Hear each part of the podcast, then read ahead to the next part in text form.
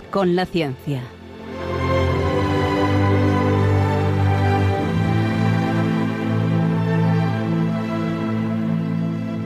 Dirigido por Javier Ángel Ramírez.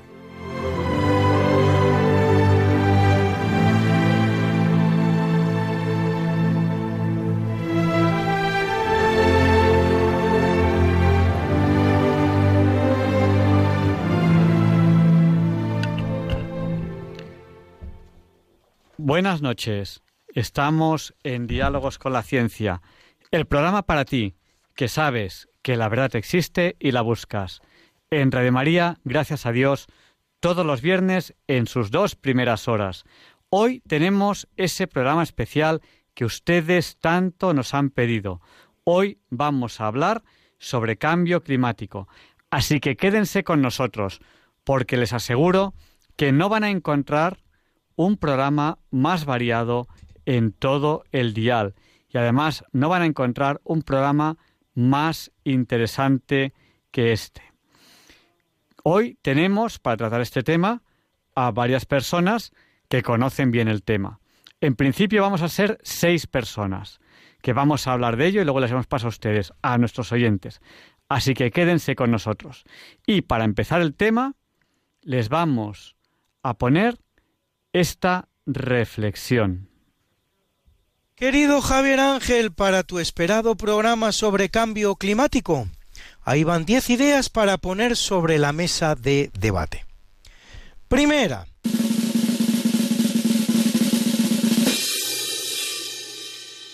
El cambio climático es un proceso absolutamente innegable, cosa que, aun a pesar de que en la larga vida de un planeta llamado Tierra que tiene unos mil millones de años.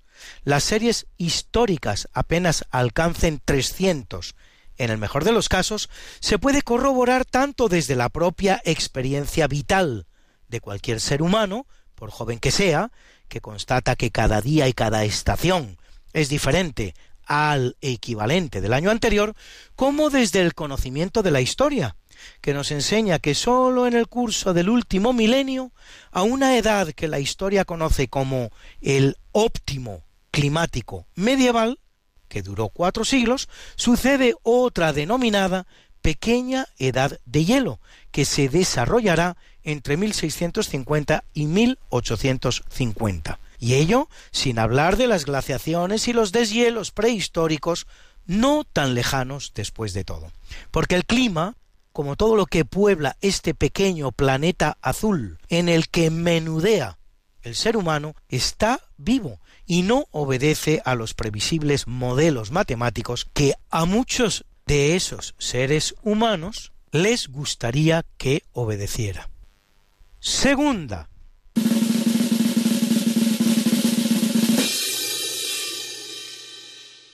que el cambio climático sea antropogénico es decir, producido por la actividad humana, es algo que, por el contrario, es muy discutible. Los científicos que no apoyan la tesis del cambio climático antropogénico cabe agruparlos en cuatro corrientes diferentes. Primero, los que cuestionan la corrección de las proyecciones realizadas. Segundo, los que sostienen que el cambio climático obedece a causas naturales. Tercero, los que sostienen que las causas nos son desconocidas. Cuarto, los que sostienen que las consecuencias no tienen por qué ser catastróficas y podrían ser hasta beneficiosas. Solo a modo de ejemplo, el Nobel de Física 1973, el noruego Ivar Giever, ha descrito la teoría del calentamiento global antropogénico como una nueva religión e incluso sostiene que es notable cuán estables han sido las temperaturas en los últimos 150 años. El también Nobel de Física, este de 1998, el norteamericano Robert Lowling, sostiene que no tenemos poder para controlar el clima, cuya variación es una cuestión de tiempo geológico. Los que en la jerga climatista son llamados científicos negacionistas son muchos, están en muchos países, son personas muy importantes y expertas, Pero aparte de no contar con los medios financieros con los que cuentan los favorables al cambio climático antropogénico, son sistemáticamente silenciados en los medios de comunicación y lo que es más grave, también científicos, cuando no sometidos al ostracismo o al escarnio público. Tercera,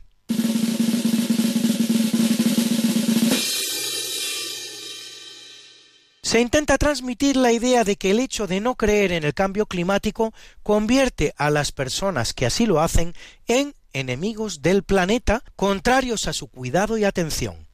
O, de otra manera, que creer en el cambio climático es la única forma de amar el planeta.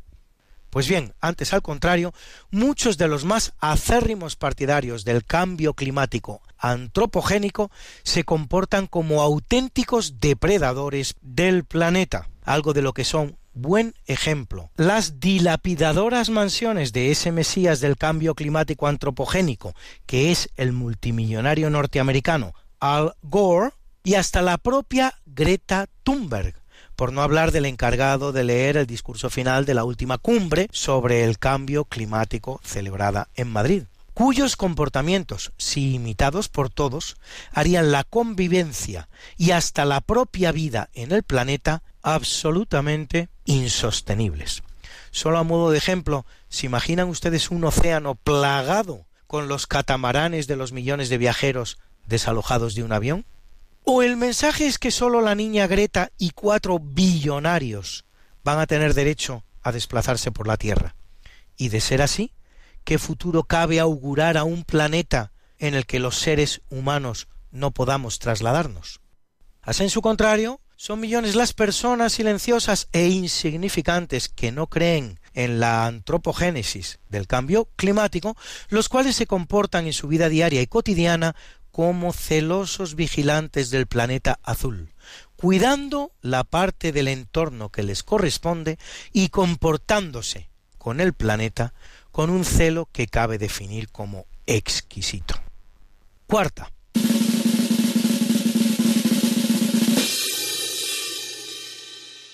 El indiscutible cambio climático que se produce cada día en la historia, puede incluso convenientemente aprovechado por ese habilidoso animal que es el ser humano, ser fuente de nuevas oportunidades para la vida en el planeta, como ha demostrado, sin ir más lejos, el reciente y sorprendente abaratamiento de la electricidad de 40 euros megavatio por hora a poco más de dos, un abaratamiento del 95% como efecto colateral de los vendavales Elsa y Fabián.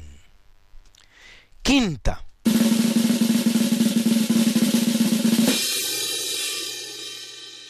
En torno al cambio climático se ha desarrollado una campaña de prensa sin precedentes que raya en la histeria mediática, en la cual llama sospechosamente la atención la unanimidad del llamado cuarto poder, con el silenciamiento y la negación de los medios de expresión cuando no la abierta hostilidad y hasta hostigamiento a cuantos se manifiestan en contra. Son cada vez más evidentes las tácticas ajenas a todo rigor científico e incluso a toda ética periodística de las que se vale la prensa para imponer la impresión de que se está produciendo efectivamente un cambio climático antropogénico. Aparte de la insoportable machaconería con la que se expresan cada día todos los telediarios del mundo, desplazando normalísimos eventos climáticos de la plaqueta de noticias a otras que son mucho más importantes, ahí van tres trucos periodísticos a modo de ejemplo. Primero, presentar como entrevistas de calle elegidas al azar solo los testimonios de quienes creen en el cambio climático antropogénico, como si no existieran otros. Segundo, realizar al inicio de cada estación meteorológica una predicción realizada por un supuesto experto, en tono por descontado alarmante, de la que nadie se acuerda cuando al final de la estación no se ha cumplido. Tercero, presentar como dato alarmante datos que no representan alarma alguna y que, de no formar parte de una campaña convenientemente orquestada de antemano, carecerían de todo interés periodístico. Por ejemplo, este es el cuarto año más cálido de la historia en los últimos doce. Como si ningún año pudiera ser el cuarto más cálido de la historia en los últimos doce. Sexta.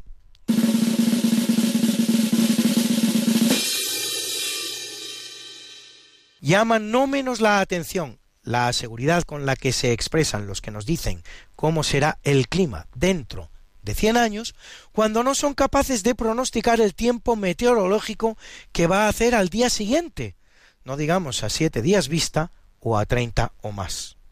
Hagan simplemente ustedes una prueba. Contrasten cuatro o cinco predicciones meteorológicas de distintos medios, entre comillas, especializados. Y verán que ya como tal predicción son contradictorias entre sí. Luego, si tienen ustedes tiempo y paciencia, contrasten cada una de ellas con lo realmente ocurrido. Se llevarán divertidas sorpresas. Séptima.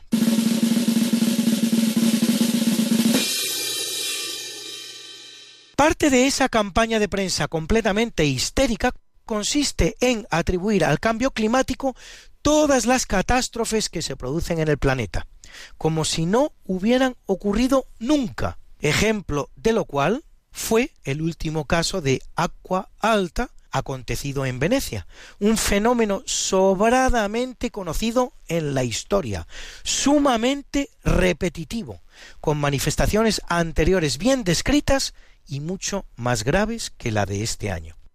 Y todo ello mientras se silencian, claro está, los miles, millones, infinitos casos de normalidad climática que se producen cada día, cada semana, cada mes, cada año, en todos los lugares del planeta.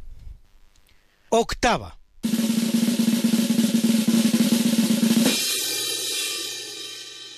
El fenómeno de desproporción en el tratamiento del tema se observa en igual medida a nivel de dinero público otorgándose a la campaña destinada a imponer la cosmovisión basada en el cambio climático antropogénico una cantidad de fondos públicos nacionales e internacionales con escasos precedentes en la historia, fondos que, ni que decir tiene, son vetados a cuantos niegan, cuestionan o simplemente matizan el fenómeno del cambio climático antropogénico. Provienen esos fondos de un esfuerzo contributivo enorme que en ningún país europeo es hoy día inferior al 40% de los recursos financieros totales y en algunos supera ya el 50%. Pues bien, empieza a emerger un efecto de la campaña del cambio climático antropogénico no por secundario menos previsible o deseado. ¿Cuál es la eficacia de la misma para conseguir en los contribuyentes una mejor predisposición a seguir pagando impuestos. Algo que describe muy bien un reciente artículo de El País, el cual señala que más de la mitad de los españoles estarían dispuestos a pagar nuevas tasas para combatir el cambio climático. Curioso, ¿verdad? Todo ello en un momento en el que el número de cargos públicos en nuestro país, sus retribuciones y sus prebendas no hacen otra cosa que crecer. Estas sí de manera alarmante. Novena.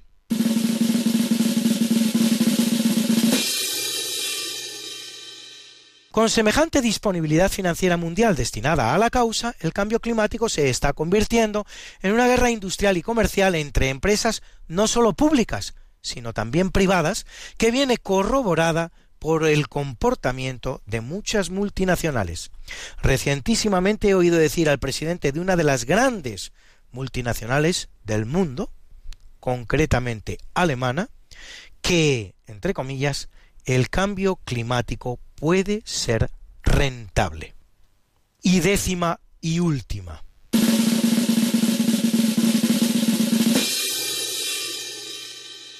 Yo no sé si han observado ustedes que a cuenta del cambio climático hay personas a las que ya no se les puede decir ni qué buen tiempo que hace hoy, porque solo ello parece provocarles fastidio. A los fanáticos del cambio climático nada parece agradarles. Si hace frío, aunque sea en invierno, quieren que haga calor. Si hace calor, aunque sea en verano, quieren que haga frío. Si llueve, que no llueva. Si no llueve, que llueva. Basta con que uno les hable del tiempo para que sin venir a cuento les suelten su frase preferida. nos lo estamos cargando.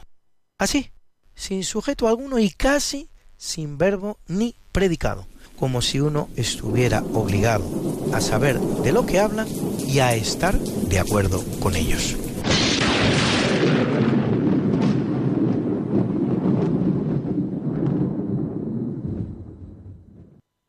Pues así ha quedado presentado el tema de esta semana que ustedes tanto nos han pedido, el cambio climático. Para ello tenemos aquí a cinco personas, la primera de ellas que ya eh, ha presentado este tema, que es eh, Luis Antequera. Buenas noches, Luis. Ángel, encantado de estar aquí una vez más contigo, como tantas semanas, y van unos cuantos años. Pues nada, pues muchas gracias por estar aquí, una, una presentación estupenda. Eh, luego veremos más cosas, pero como has hecho esta presentación, pues hoy no, no queremos ocuparte mucho tiempo. Tenemos en directo a través del teléfono a Javier Herrero. Él es doctor ingeniero aeronáutico, trabaja en Boeing, en Wichita, en Estados Unidos. Y cuando necesitamos cosas de Estados Unidos, pues a él nos referimos como nuestro experto en Estados Unidos. Eh, buenas noches, Javier. Buenas noches, Javier Ángel. Eh, solamente corregirte en un pequeño detalle, que mi residencia es en Seattle, Ah, es en el estado de Washington, en Eh, el noroeste americano. Bueno, eh, no sé si quieres eh, empezar haciéndonos algún comentario o te damos paso un poquito más adelante. Ya has visto el tema que, que- del que estamos hablando y la presentación que ha hecho Luis Antequera. Sí, sí, sí. eh, pues puedo dar un comentario inicial. Esto, primero, eh, darle la enhorabuena a Luis por una introducción tan brillante. Creo que ha traído ya a colación los puntos fundamentales de este debate. Y bueno, esto a- añadiré cosas más de las que de las que yo conozco desde el ámbito de mi profesión. Yo no soy climatólogo, yo como dijiste soy ingeniero aeronáutico, pero una de las cosas que los ingenieros aeronáuticos trabajan, en mi caso eh, de vez en cuando, es eh, ciencias de la observación del planeta. Con lo cual, pues tenemos una cierta idea de lo que se busca y lo que y lo que realmente las mediciones pueden proporcionar.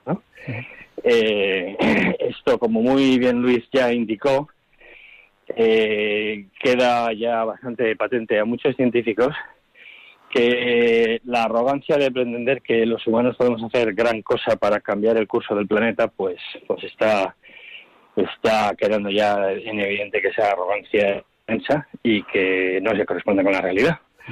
Pero bueno, te, te pido, Javier Ángel, que tú me, sí, que intervengas para mediar, porque puedo estar hablando tres horas si quieres.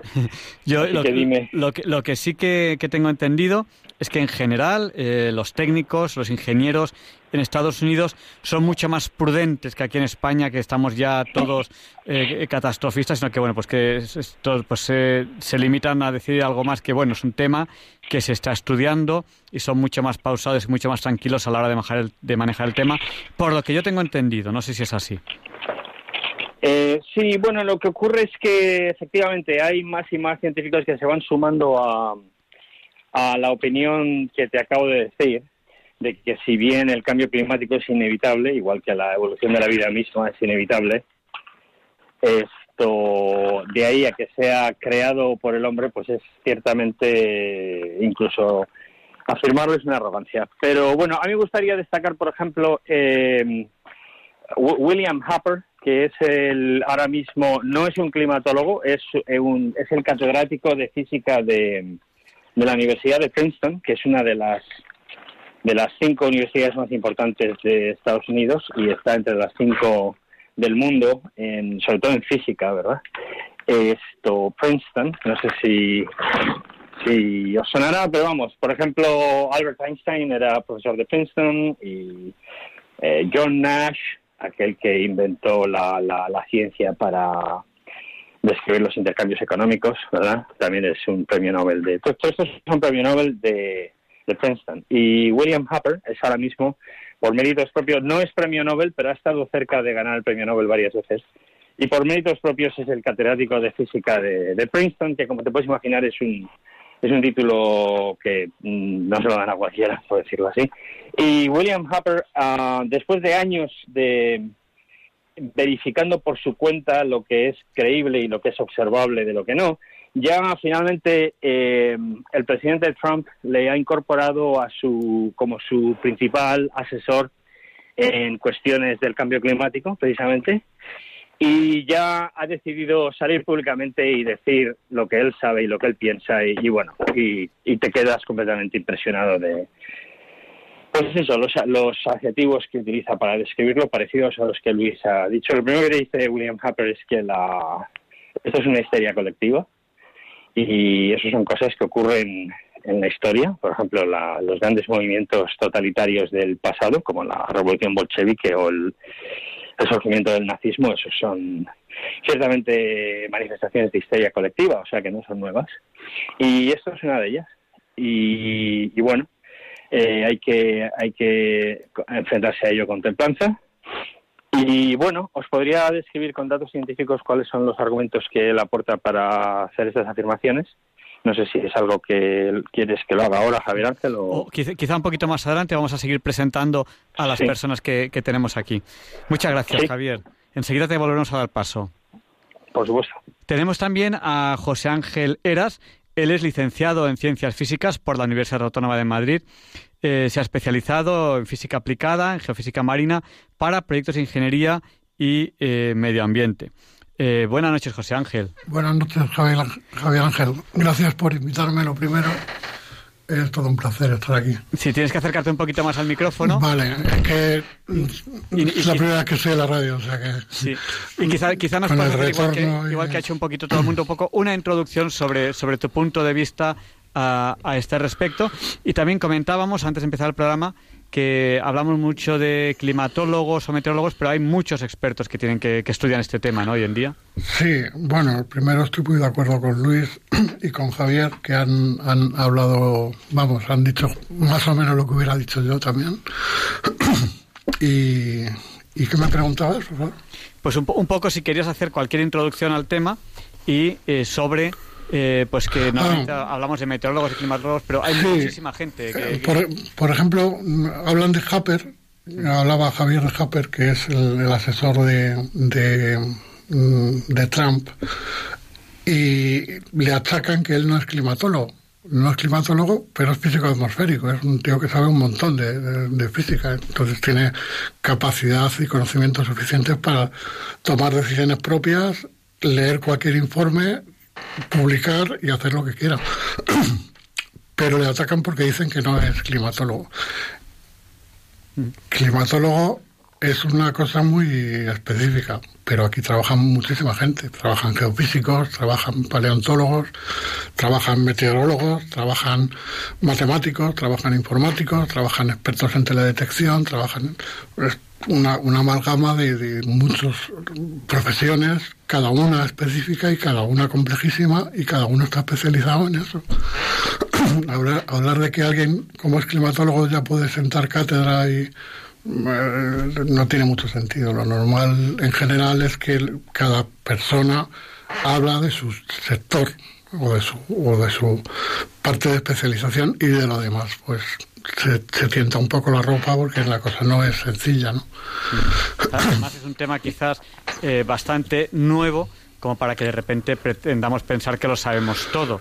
Ha llevado mm, muchos siglos desarrollar la física básica. Este tema es muy, muy nuevo y no pensamos que en muy pocos años pues ya, ya está todo sabido. Y, y, ten en cuenta además que, que en buena parte eh, todo el desarrollo industrial y tecnológico y científico de los últimos dos siglos es lo que nos ha permitido poder preocuparnos por el clima. Porque es ahora cuando realmente tenemos datos más o menos fiables de, todos los parámetros, de la multitud de parámetros que hay. Ten en cuenta que hace 300 o 400 años pues no había prácticamente información ninguna, ni siquiera formas de pensarlo. ahora sabemos nuestro impacto en el planeta, podemos más o menos medirlo y podemos actuar en consecuencia en el caso de que realmente haya que actuar, que está por ver. Pues no, es una cosa que, que sea 100% segura. Sobre todo no, no parece muy convincente que vayamos a, a una catástrofe en 10, 15, 20, 30, 40, 50 años. prácticamente juegan con los modelos como son escenarios distintos para distintos itinerarios de consumo energético, si tú te coges los escenarios más, más extremos, pues llegas a conclusiones más extremas, pero esas conclusiones más extremas no son las normales, porque lo más posible es que no sigamos ese, itinerario. ¿no?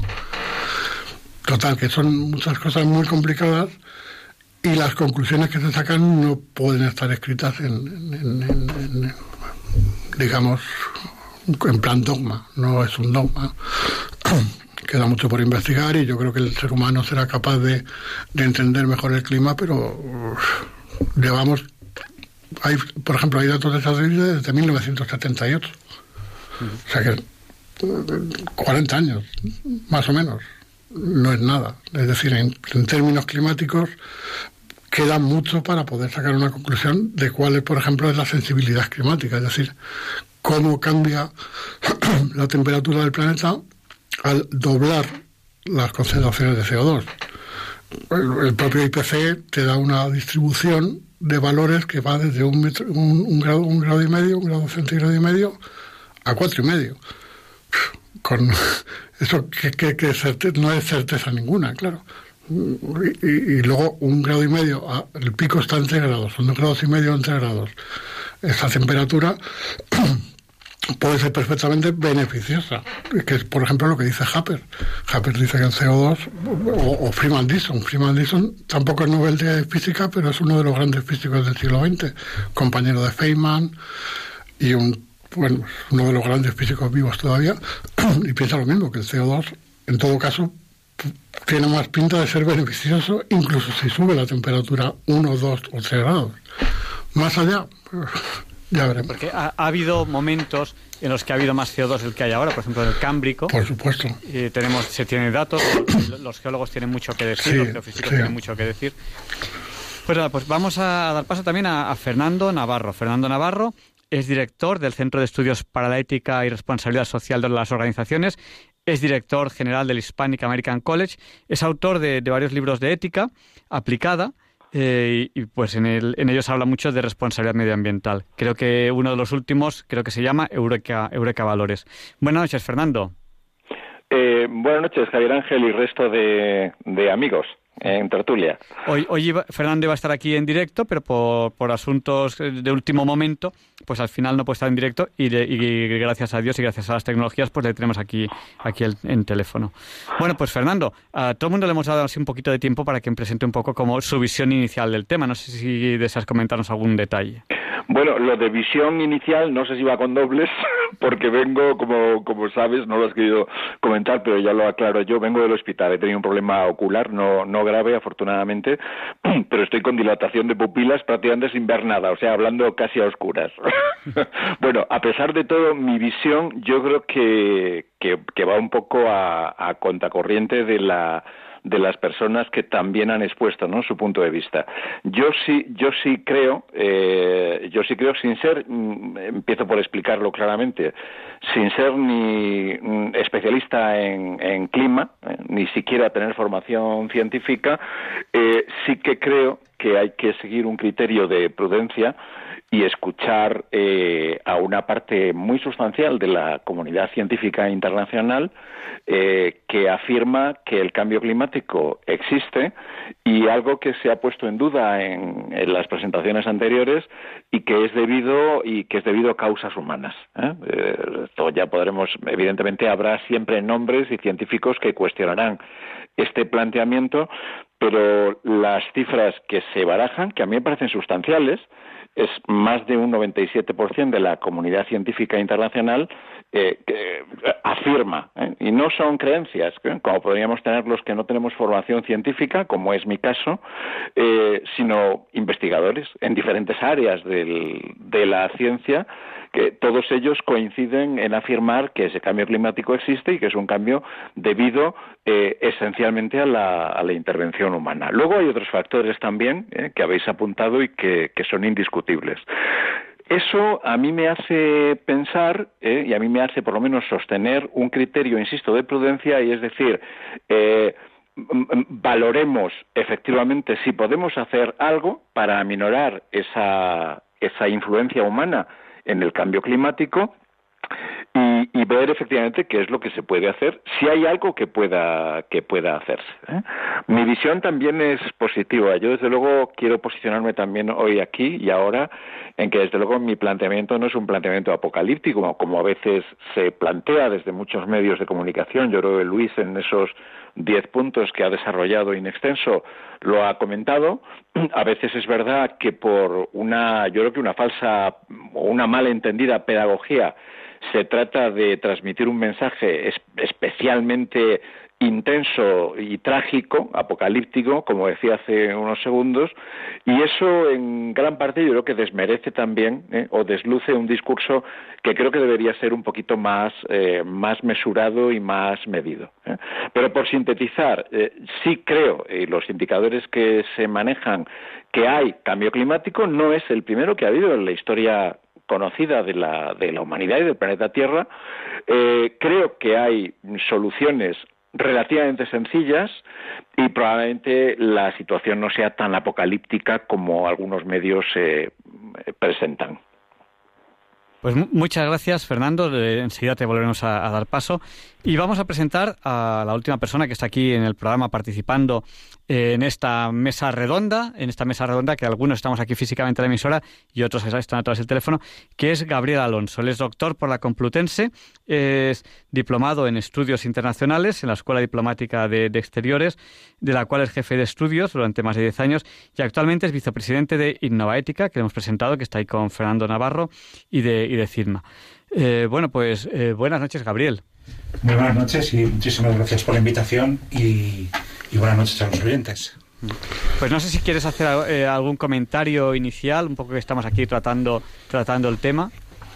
Sí, claro, por supuesto. Yo eh, imagino que mi cuota es más bien por mi perfil de conocedor o, aspirante a conocer la complejidad de la política internacional y de los foros, eh, en fin, donde se debaten estos temas desde el punto de vista más político, sociológico, eh, decisorio, más que el, aspecto propiamente científico, que conozco, pero de un modo muy parcial, dado que no es mi especialidad, pero sí me interesa y alguna información tengo, pero claro, no tan cualificada como la de algunos de los contertulios que nos acompañan esta noche.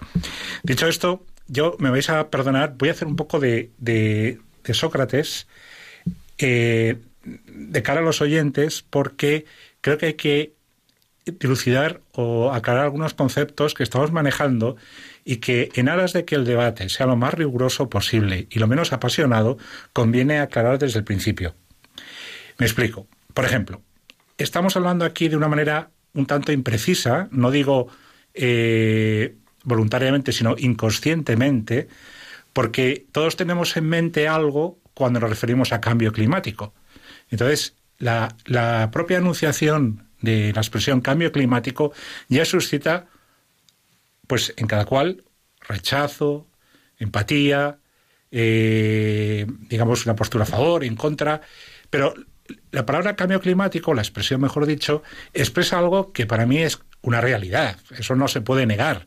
Por eso cuando alguien dice, no, es que el cambio climático, yo cuento la anécdota acá, la anécdota, perdón, se la contaba a Javier Ángel ahora mismo, de que una persona que, me preguntaba de qué íbamos a hablar, le he dicho el tema y dice, uff, pero con un sentido peyorativo. Porque el cambio climático no es más que una constatación desde que eh, eh, comienza la revolución industrial hasta nuestros días, la temperatura en el planeta ha subido un grado. Y eh, no hay más que salir a la calle y durante el año climatológico para ver que efectivamente respecto a hace 30 o 40 años el cambio se ha producido en el clima. Ahora bien, por lo tanto, cambio climático, sí, existe, es una realidad, es indiscutible. Esto no, no se puede... Lo que pasa es que la terminología que utilizamos, a veces, por la polémica, nos dejamos llevar unos y otros por el imaginario que tenemos detrás y, y ya enseguida saltan, digamos, un poco las, simpatías o animadversiones. Porque el cambio climático existe. Esto es eh, totalmente, vamos, impepinable, comprende la expresión coloquial. Ahora bien, una palabra que ha utilizado muy bien Luis, ese cambio climático es de tipo antropogénico para los oyentes, para que nos entiendan bien. Antropos en griego significa hombre, eh, génesis, génico, es el origen. Antropogénico quiere decir si es de origen humano o no. Yo me voy a situar en una vía intermedia. Yo creo que sí hay una parte importante de origen humano, porque no es casual que haya subido un grado la temperatura desde que eh, la especie humana ha llegado a, digamos, la revolución industrial en adelante. Por lo tanto, sí hay un componente humano. Ahora, decir que todo es producto de la, de la actividad humana, yo creo que seríais ir demasiado lejos, porque hay otros muchos factores de los cuales podemos hablar aquí esta noche. Por lo tanto, cambio climático sí, cambio climático antropogénico veremos, lo discutiremos ahora, lo comentaremos. Y el tercer paso que a mí me gustaría que tuviéramos muy en cuenta es si realmente existe lo que ya se utiliza no a un nivel científico, sino a un nivel político, emergencia climática. Si esto es un concepto que tiene fundamentación científica, no lo tiene. Y los científicos honestos lo repiten hasta la saciedad. La emergencia climática puede ser un eslogan que funcione, puede ser intencionadamente para bien o para mal, un poco para, digamos, siendo conscientes de que hay un factor o una variable humana en el cambio climático que existe, si ese eh, cambio puede, los modelos estamos diciendo aquí, y es verdad, de previsión del clima, hoy por hoy no están maduros como para poder hacer predicciones catastrofistas de aquí a, unas décadas, pero sí es verdad que hay un calentamiento del planeta. Esto es una obviedad también. ¿eh? Esto no lo puede negar nadie. Pero la cuestión es... Yo, luego voy a hacer una pregunta a ese respecto. Sí, sí. La cuestión es si eh, este calentamiento del planeta, como decía antes, eh, es monocausal o policausal. Y el paso siguiente que yo daría es, eh, como dicen muchos científicos, lo que no podemos sembrar el, el, pánico con una supuesta emergencia climática porque la ciencia no sabe, no puede predecir a día de hoy con certeza qué va a ocurrir si la temperatura del planeta subiera a 2 o 3 grados. Eso no lo puede decir nadie a, día de hoy. Y esto lo dicen los científicos. Eh, por lo tanto, la emergencia climática no sabemos en qué va a consistir, si va a ser máxima o mínima, porque no sabemos cómo va a evolucionar el clima. Por lo tanto, sí me gustaría, si no te importa, para tener claro el, el panorama conceptual, distinguir cambio climático, cambio climático antropogénico, poli o monocausal y por último emergencia climática. Tenemos que eh, poner medidas, digamos, eh, perentorias, porque esa emergencia climática es tan acuciante que si no va a ocurrir un apocalipsis. Pues no. Eso es un concepto ya que tiene una, una, una derivada muy política y, puede ser que interesada o malintencionada. Y aquí viene el tema de la ideología, que es muy peligroso.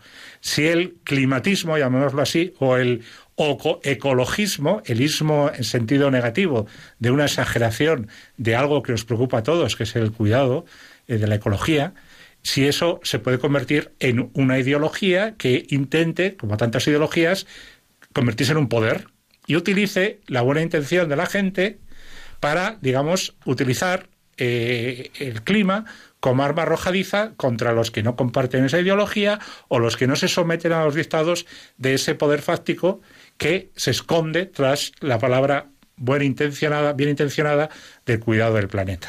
Por lo tanto, mm, me parece que vamos a tener un debate interesante porque podemos aportar diferentes puntos de vista y desde diferentes abordajes y en ese sentido pues iría mi intervención inicial. Muchas gracias.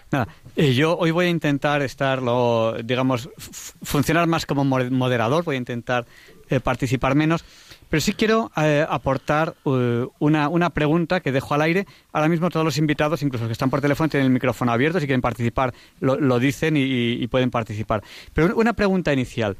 Eh, aquellas personas que dicen que no, que no hay cambio climático, se basan en, en, varios, en varias afirmaciones. Que yo sepa, por ejemplo, en que algunas, algunas estaciones de medición están en las ciudades.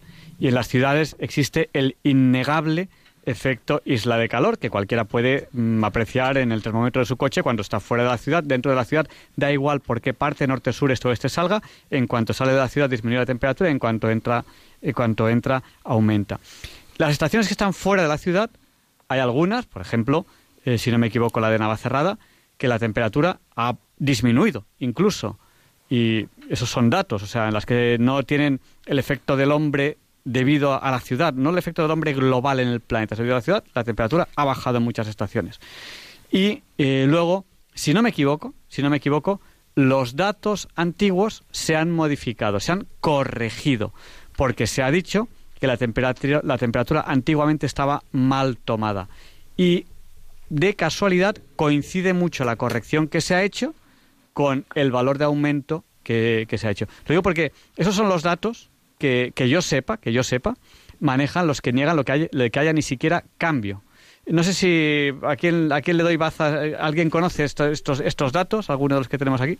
Bueno, yo, creo que, que, eh, que hay cambio. El, propio, digamos, uh, la climatología o el clima es un concepto dinámico. Es decir, tú lo que estudias es variaciones. No estudias el clima, no, estudias las variaciones del clima. Las temperaturas, por ejemplo, que me estás diciendo, mm, medimos las temperaturas de, la Tierra. Son muy importantes, pero ten en cuenta que la Tierra es un tercio de, menos de un tercio de, lo que es el planeta. La mayoría del planeta es, mar, no, no tierra. Luego en tierra, si te vas más atrás en los años, ¿qué es lo que pasa? Que precisamente los termómetros que tienen más eh, continuidad, digamos, son los que están en centros urbanos, claro, los que hay en Londres, o los que hay en, en Nueva York, o los que hay en Madrid, o los que hay en París todo eso, la isla de calor, afecta. Es muy importante. Yo creo que a nivel global no es un, tema, digamos, demasiado para darle demasiada importancia porque lo que sí que hay que saber es que esos datos son Mm, reinterpretables. En general, eh, casi tiene más fiabilidad otros métodos de medir la temperatura que los termómetros. Es decir, por ejemplo, ah, los globos, los globos em, aerostáticos que, miden la temperatura en columnas verticales durante toda la atmósfera, la medición por satélite, que también te da valores cercanos a Tierra y a otros niveles, y ahí sacas también una subida de la temperatura, es decir, la temperatura ha subido y ha subido desde la pequeña eh, de la pequeña edad de hielo. Desde ahí, que fueron unos mínimos, la temperatura ha empezado a subir. Para, que nos hagamos una idea, esa pequeña edad de hielo, de, ¿en qué año estamos hablando? 1650 al 1850. Sí, es muy difícil, tampoco, lo puedes por Naturalmente. No, claro, sí, pero sí. Es, más, o menos, más, o menos por... por, ah.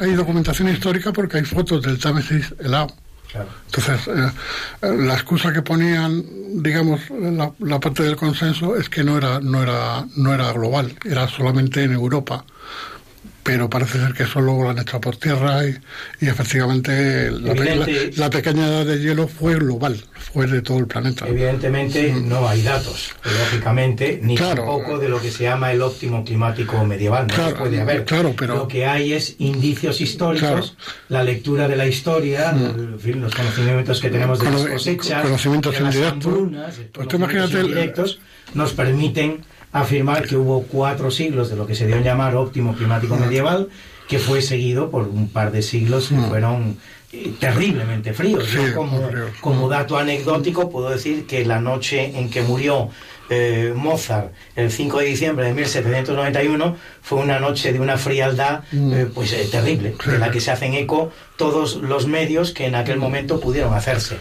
es a partir de esos, de ese tipo de fuentes y de conocimientos que funcionamos, obviamente. A mí no me cabe la menor duda de que hay cambio climático. No me cabe la menor duda, mm. porque en mi escasa edad, sobre todo si la comparo con los 5.000 millones de años que tiene la Tierra, he sido capaz de constatar que hay cambio el climático. acércate al micrófono 2, eh. cosa del directo, porque el 1 está ah, escuchando. Muy bien. ¿Ahora se me oye mejor? ahora se te oye de cine. Fenomenal.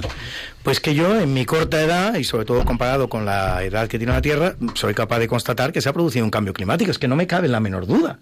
Si encima soy un lector, como lo soy, aficionado de la historia, y accedo a determinados datos, pues eh, la historia no hace más que corroborarme en esta idea. Cosa distinta, que es lo verdaderamente importante del tema, es si es antropogénico, lo cual tiene una doble consecuencia. Primero, que podamos o no ser culpables y segundo, que podamos o no resolverlo, que es no menos importante.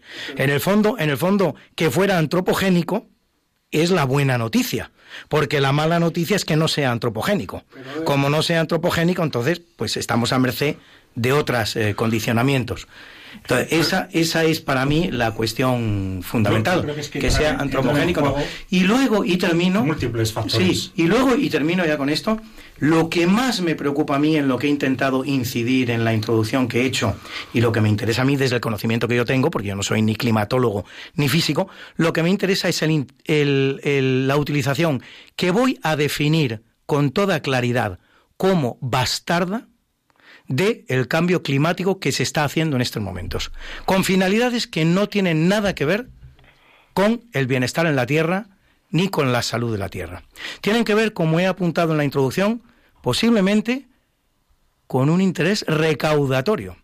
Hace muy poquito el país se hace eco de que los españoles estamos dispuestos a pagar más impuestos. ¿Tú sabes lo, lo difícil que es conseguir que el contribuyente desee pagar más impuestos? Y todo esto coincide en un momento donde los cargos públicos se multiplican, los sueldos se multiplican, las prebendas de los cargos públicos se multiplican, y luego, y otra cosa no menos importante, no menos importante, sino mucho más importante, la utilización que se está haciendo de este cambio climático para justificar, o mejor dicho, para desjustificar el derecho que tiene el ser humano a poblar la Tierra y a dominarla. Esa es la verdadera importancia de la utilización que se está haciendo del cambio climático. es un debate filosófico, no es un debate científico. Y, si hablamos de filosofía, hablamos de otra cosa. Entonces, quizá es que efectivamente es un debate multidisciplinar. Es decir, por supuesto, la primera palabra tiene los científicos, pero es, eh, la sociología, la política, la reflexión filosófica es, fundamental, porque detrás está hay una concepción del hombre, del ser humano, de, la vida, cosmovisiones varias, eh, etc. Bueno, yo quería apuntar una cosa y, lanzo para ir un poco avanzando en el debate, si os parece, y, moviéndolo, ¿eh? en el buen sentido, voy a lanzar una pequeña provocación. Eh, como decíamos antes aquí a micrófono cerrado, hablábamos que la terminología que se utilizaba con anterioridad no era cambio climático, sino calentamiento global. Voy a hacer una pequeña eh, provocación. ¿Recordáis, los que ya no somos tan jóvenes, que... Aquí somos todos jóvenes. el espíritu. El tema del, efecto invernadero fue la puerta de entrada a todo este, digamos, eh, esta problemática a nivel, digamos, de, de, masas. El efecto invernadero, la capa de ozono, etcétera, etcétera. ¿Recordáis? Los más jóvenes a lo mejor no se acuerdan. Lanzo este reto la capa de ozono se ha conseguido eh, reforzarla con, digamos, la... El protocolo de Kioto. El protocolo de Kioto y con la contraactividad humana, es decir, sobre todo los sprays, eh, determinado tipo de elementos que, que, deterioraban la capa de ozono, hemos conseguido que se retraiga, por lo tanto parece ser que los rayos solares tienen una incidencia menos dañina sobre la población. Por lo tanto, eh, es evidente que que hemos conseguido algo que nos proponíamos y en pocos años relativamente. Tenemos la obligación de cuidar el planeta, ¿eh? eso está fuera de toda duda. No, porque ese es otro de los absurdos al que intentan llevarnos. Que si uno no cree en el cambio climático, es que la Tierra no le importa un pepino. No, no, no. A mí me interesa la Tierra mucho más que al más acérrimo seguidor y partidario y defensor del cambio climático, antropogénico. Por supuesto que tenemos la obligación de cuidar la tierra y de hacer todo aquello que vaya en beneficio de la tierra, porque igual que la recibimos de nuestros padres, tenemos que dejársela a nuestros hijos. Por supuesto, yo claro, claro. No, no, se haya entendido. No, no, no, no. No, no, para nada son tus palabras, son las palabras de otros. Es que parece mentira que en este debate tengamos que estar hablando de si los que no creemos en el cambio climático antropogénico estamos por la defensa de la Tierra y por su mejora o no lo estamos porque parece que somos unos depredadores del planeta. Pero yo lo quería decir con este ejemplo, y acabo ya, para no monopolizar la, tertulia, es que eh, la actividad humana es obvio que ha tenido una, un impacto real en la capa de ozono y hemos conseguido eh, que retroceda. ¿eh? esa herida que se había abierto en la capa de ozono. Por lo tanto, es un elemento a reflexionar yo, yo no sé si alguien negaría o no lo negaría, no lo sé. Eso ya, como hace ya mucho tiempo. Yo no, pero, el caso es que. recuerdo que en esa época. Es evidente que la actividad humana, ¿eh? de alguna manera, altera la actividad humana industrial. Sin duda, sin duda. Y, es un componente. Y agrícola. yo tampoco, tampoco soy de los que diga que el cambio climático es única y exclusivamente antropogénico. En ese sentido yo creo que es un factor. No puede que, que, es un factor evidente, pero es uno de ellos. No puede serlo. Tú dale la vuelta a la frase. Si, si, si fuera antropogénico, entonces ¿qué pasa? Que la temperatura sería constante. No. Es decir, si, hubiéramos seguido en el siglo XVIII con los combustibles que teníamos entonces, que son a los que quieren que volvamos, es decir, el viento y el sol, porque no teníamos otra cosa. Entonces, ¿qué hubiera pasado? ¿Que la temperatura hubiera sido una línea recta? No, eso no las evidencias pintan en lo contrario. Hay una serie de, valores. El CO2 es un, efecto de gas invernadero bastante potente. Nosotros emitimos CO2. El CO2 ha subido muchísimo en los últimos 50 años o 80 años. Eh, por lo tanto, eh, no puedes negar que eso ha calentado algo. ¿Cuánto es ese algo? Es muy difícil de medir, muy, muy, muy difícil de medir. Y menos cuando intentas reconstruir datos de siglos, de milenios, porque ten en cuenta que estamos hablando de una, de una ciencia que no habla de, de meteorología, habla de cómo se comporta el clima a largo plazo, a medio plazo, a décadas vista o, siglos vista. Más indicios de cómo... Más indicios. Una, una, pequeña reflexión y damos paso a las personas que tenemos al teléfono que nos están pidiendo pasos hace un rato. Una, una pregunta.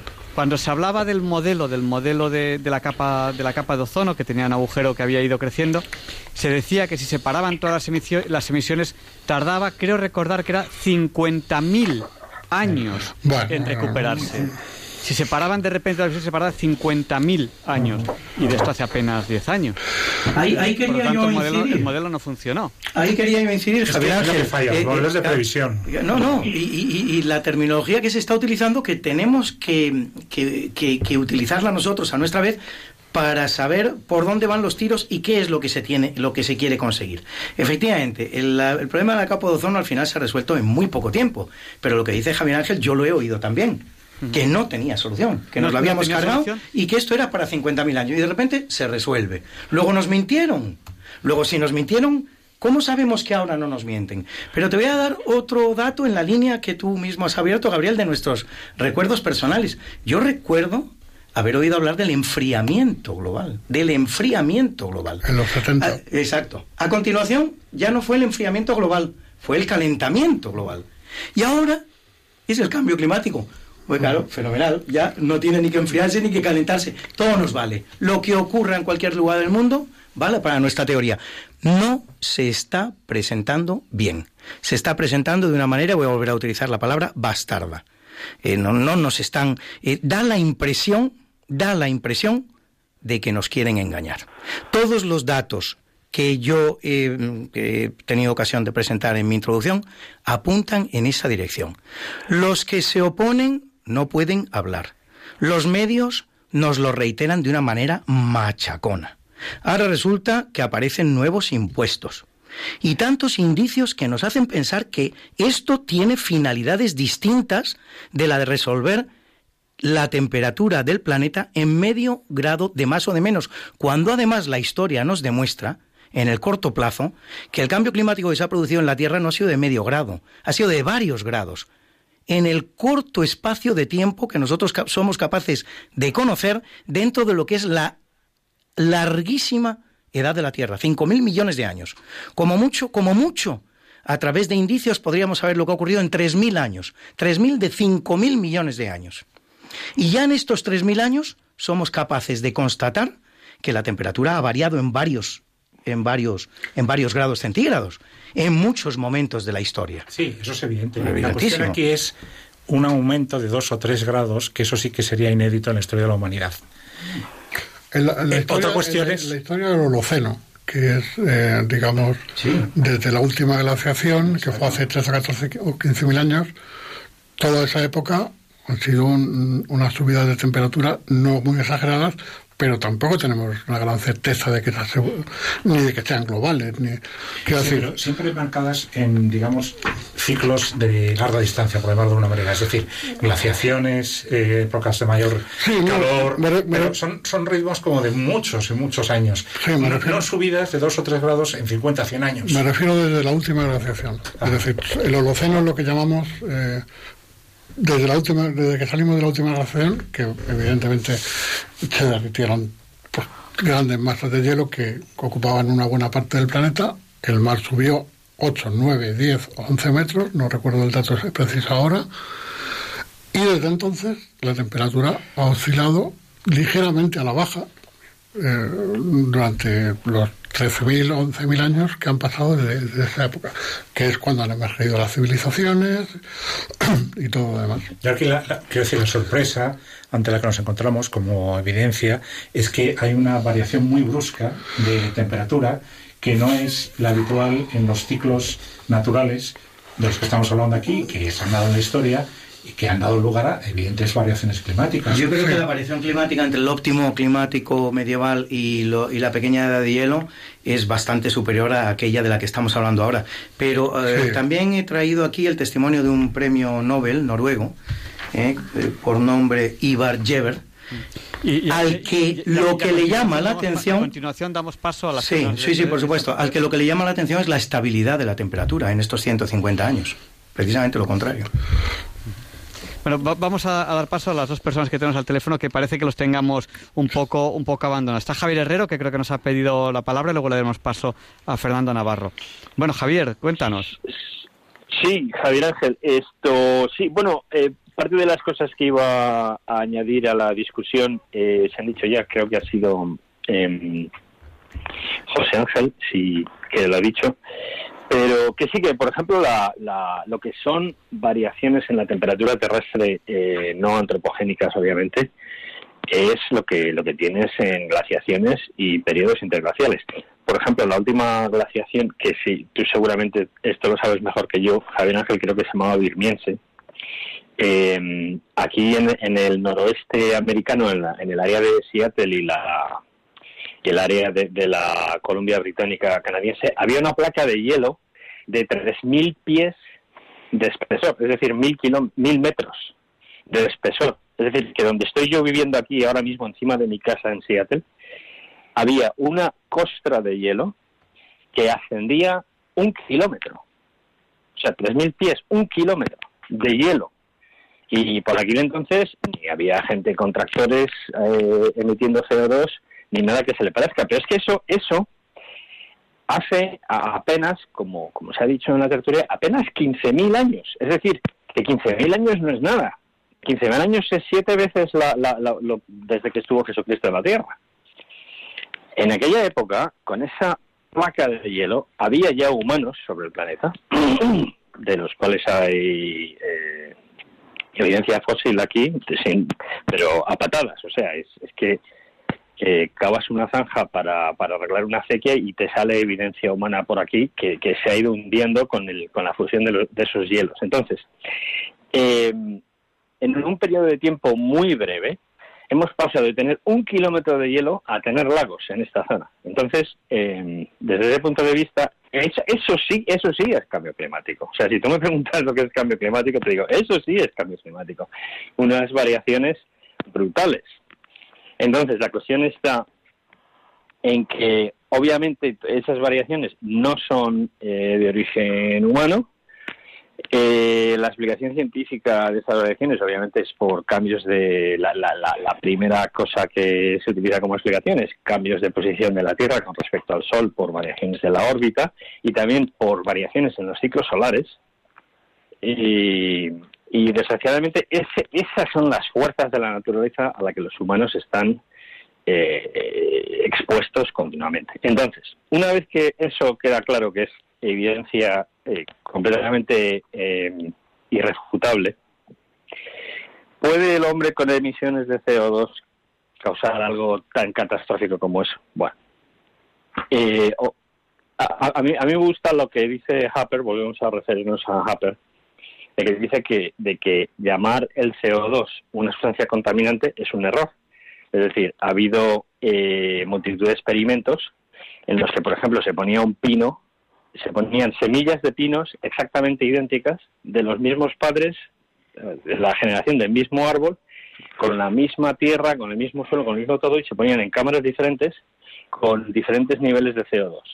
Y la que tenía hasta 10.000 partes por millón de CO2 eh, el árbol crecía, es el que crecía el triple del tamaño de todos los demás, ¿no? Y ahora mismo eh, las variaciones, las mediciones de los niveles de CO2 que teóricamente están causando la alarma entre los, eh, alarmistas climáticos, estamos midiendo 400 partes por millón. Es decir, que con 10.000 partes por millón, el árbol está creciendo en su máxima productividad ah, agrícola, por así decirlo, y ahora mismo estamos causando alarma por 400 partes por millón. En, mediciones del, eh, del periodo uh, precámbrico, como decía Javier ha habido mediciones de hasta 15.000 partes por millón de CO2 en la atmósfera y son los periodos en los que más ha florecido la, vegetación del planeta. Es decir, ahora mismo lo que hay es una sequía. El fue la, explosión eh, de la vida en el planeta, eh, geológicamente hablando. Entonces, como decimos, en la atmósfera se están midiendo ahora 400 partes por millón eh, la, el, nivel ideal con respecto al cual se supone que esto ha subido alarmantemente es de 300 partes por millón. Eh, por ejemplo, en una habitación ahora mismo donde estáis en la en Radio María, Ave María, Radio María, esto con cinco personas en la habitación posiblemente estéis alrededor de las 5.000 partes por millón y hay ambientes que se controlan muy estrechamente, como por ejemplo submarinos o cápsulas espaciales con habitadas, en los cuales eh, se considera un nivel de 7.000, 8.000 se considera adecuado para la gente que va a estar metida en esos ambientes de, por periodos de tiempo extendidos. Es decir, que la, a partir de ahí, por encima de 7.000, 8.000 ya se activa sistemas para sacar el CO2 de, esos ambientes. Eh, en fin, lo estoy diciendo porque para indicar lo que es el CO2. Ahora bien, eh, digamos, por eh, rápidamente te doy un argumento más en pro de la del debate honesto y del debate limpio. Hay otras sustancias que se emiten por combustión del carbón y por combustiones de los motores de explosión, como por ejemplo los, óxidos de nitrógeno, los NOx, que sí son contaminantes. ¿no? Es decir, que centrar la discusión en el CO2 y ganar por goleada, como, como hace William Papper, eh, porque claro, una vez que centras la discusión en el CO2, ganas por goleada, ¿no? Porque la evidencia es más bien la contraria, que hay una hay una sequía de CO2 en el planeta ahora mismo comparado con el Cámbrico, ¿no? Y entonces hay otras sustancias que efectivamente son em, contaminantes y que como uno de los contractores estaba diciendo antes, no, no recuerdo el nombre ahora mismo, em, decía, eh, lo más lo más aconsejable, y esto es mi opinión, ¿no? no es ni de Harper ni de, ni de otros, lo más aconsejable es la prudencia, ¿no? Y no contaminar y, tender a energías limpias si se puede o una, una combinación de ellas, ¿no? O sea, un póker, un póker de ases, ¿no? En el cual utilizas la, la, energía eólica donde se pueda, utilizas la energía del carbón donde se pueda y, y, se vigilan las sustancias que de verdad son contaminantes y que acompañan a las explosiones de los motores de explosión y acompañan a la combustión del carbón, como son los, óxidos de nitrógeno, que no son deseables, ¿no? En la, presentación nos, nos invitaba a la prudencia Fernando Navarro, que le vamos a, dar paso ahora. Fernando, exactamente. Muy bien. Pues, eh, pues muchas gracias, muchas gracias por la, por el, por el pase, ¿no? Telefónico. La verdad es que yo estoy encantado de, de escuchar a, a mis compañeros no de programa porque además me, me sirve también para, para descubrir datos que, que no conocía no eh, vuelvo a repetir que no soy no soy un especialista en, en, clima. No soy climatólogo ni tampoco soy físico con lo cual ahí tengo una enorme carencia. Bueno hay de lo que llevamos eh, comentado en el programa eh, hay un punto en donde yo sí que creo que existe un, un acuerdo o por lo menos coincidimos eh, la inmensa mayoría o en gran parte es en el reconocimiento de que existe ese cambio climático. Donde me da la sensación que hay posiciones eh, ya más divergentes es precisamente en si ese cambio climático es causado mayormente por el hombre, en lo que se da en llamar antropogénico, o pueden ser otro tipo de, causas, ¿eh? de causas naturales o de causas eh, todavía no identificadas. Yo en este aspecto, ¿eh? y volviendo de nuevo a reconocer mi, falta de cualificación científica para, hacer valoraciones o por lo menos o, dar razones justificadas, no tengo más remedio que apoyarme en los que sí saben. Y, y voy a poner un ejemplo para que todo el mundo lo entienda. Imaginemos Mm, que tenemos un hijo o tenemos un padre, un ser querido, con una enfermedad muy grave, eh, con unas dolencias muy graves, y recurrimos a 100 médicos especialistas en esa enfermedad. 100 médicos.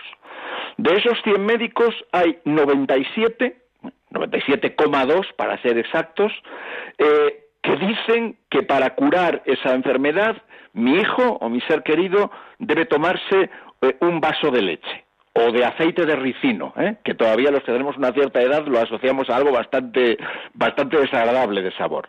97 dicen, de 100, que debe tomarse ese vaso de aceite de ricino. Y luego hay tres que dicen que no debe tomarse ese vaso, que basta con que siga haciendo la vida normal que ha hecho hasta ahora, ¿eh? que no tiene por qué ocurrir nada. ¿Qué es lo que haríamos con respecto a nuestro hijo o nuestro ser querido? Partiendo de la base de que no están hablando 97 o 3, hablamos de porcentajes ahora, eh, Juan Lanas, ¿eh? 97 inexpertos, 97 opinadores, que es lo que yo podría ser esta noche en temas científicos. Estamos hablando de que estos datos están, eh, vienen a ser una encuesta que se hizo entre 12.000 trabajos de investigación de especialistas en física, en clima, en climatólogos, 12.000 trabajos de investigación publicados en revistas científicas entre 1991 y 2011. El resultado de aquel análisis de esos 12.000 trabajos de investigación fue que el 97,2% afirmaban de manera científica, no hablo de credos ni de opiniones, es que esto me parece fundamental eh, para este debate.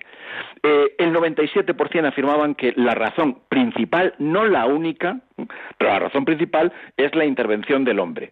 Eso, mm, y recurriendo a un argumento de, de mi querido amigo Luis, nos permite efectivamente tener una mirada al futuro esperanzadora, que desde luego es la mía. Porque si fueran causas naturales, ¿eh? como, sea, como sabemos que ha ocurrido en otros, en otros periodos históricos del planeta Tierra, no habría nada que hacer, excepto encomendarnos a Dios y decir, bueno, pues lo que, lo que tenga que ocurrir, que suceda.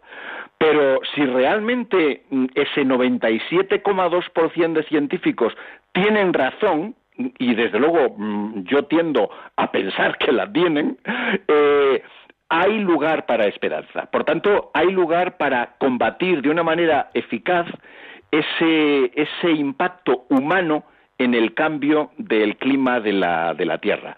La, ¿Cómo lo hagamos y cómo se venda, y vuelvo a apelar a la argumentación de Luis, mm, ahí sí que hay un campo importante para, para, el debate y sobre todo para las formas, que me parecen fundamentales. ¿eh? Eh, yo creo que se está abusando mucho del tremendismo y del discurso apocalíptico. Eh, creo que eso precisamente lo que hace, creo que le apuntaba Gabriel Alonso también al empezar su exposición, lo que hace es que la sociedad cuando valora este tipo de, situación o de problema, desde luego no de emergencia, yo coincido con Gabriel, eh, hablar de emergencia climática yo creo que es una etiqueta muy eh, periodística pero poco rigurosa, lo que hace precisamente presentar una imagen tan apocalíptica es precisamente dividir a la sociedad, que automáticamente se decanta a creer o no creer, fijaos que empleo conscientemente el término creencia, porque lo acercaría más a lo que sería un sentimiento, si queréis, religioso ¿eh? o ideológico, eh, separa la sociedad en función de creencias, eh, haciendo caso omiso de los datos constatables, de los datos científicos. Por tanto, yo creo que en este asunto los políticos deberían escuchar más a los científicos y, sobre todo, utilizar menos demagógicamente el discurso ecológico y climático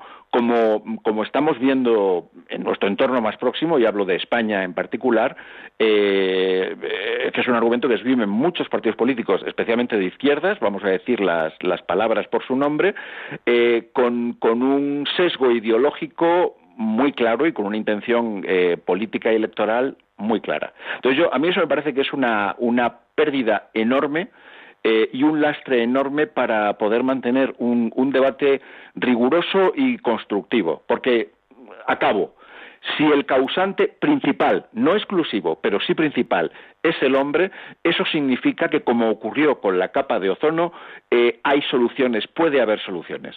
¿eh? Si lo ideologizamos y le ponemos la etiqueta de izquierda y derecha, como está ocurriendo ahora, si empleamos términos despectivos como negacionista, coincido con Luis, a mí me parece insultante utilizar el término negacionista que los que hemos estudiado los totalitarismos, como es mi caso, ya me conocéis, algunos de los que, de los que estáis en el programa, me parece una vergüenza equiparar el negacionismo nazi del holocausto, del genocidio, equipararlo a quien discute legítimamente la existencia o no de cambio climático que sea causada por el hombre o por otro tipo de, fuerzas.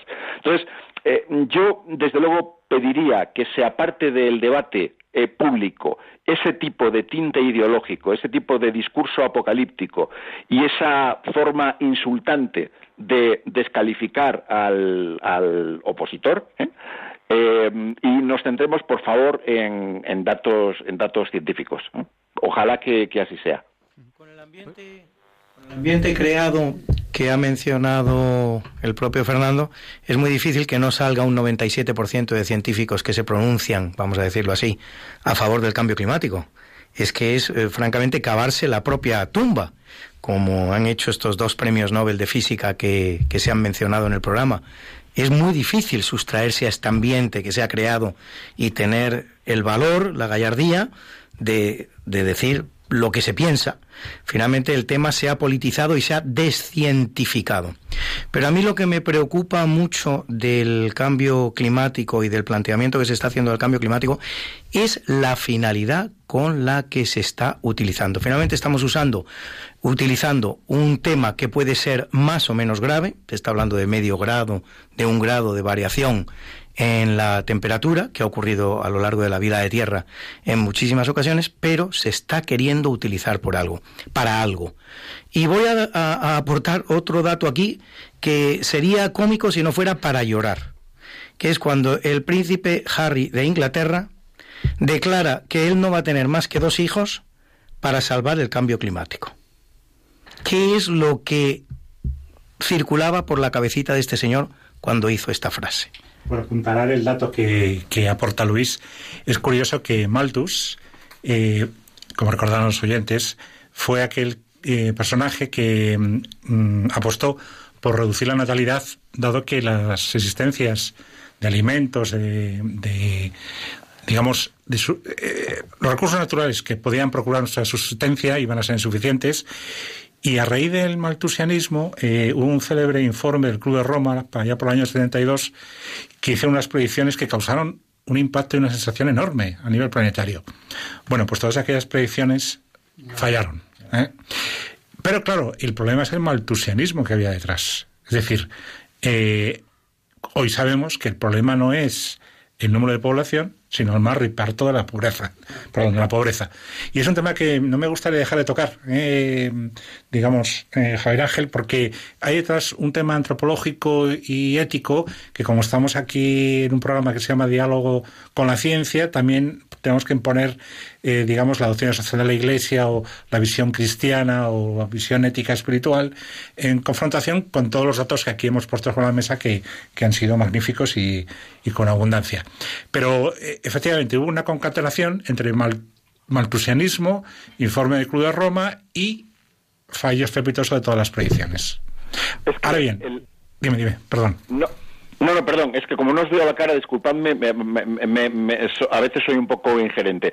Fíjate que el, planeta Tierra en la actualidad somos 7.000 millones de personas, eh, puede perfectamente eh, dar cobijo hasta 20.000 millones, ¿no? Se, se hablan de cifras dos, eh, de personas. O sea, el problema no es realmente Malthus se equivocó y el planeta puede acoger muchos miles de millones de personas más. Existen fórmulas para eh, producir alimentos ¿eh? y alimentar a esa, a esa ingente cantidad de personas que hoy en día nos parece eh, insostenible. La cuestión es que mm, tendremos que poner también la técnica, la investigación, el ingenio humano para desarrollar energías y sistemas de cultivo, de alimentación, que sean compatibles con, ese, con esa población humana previsible en los próximos 100, 150 años.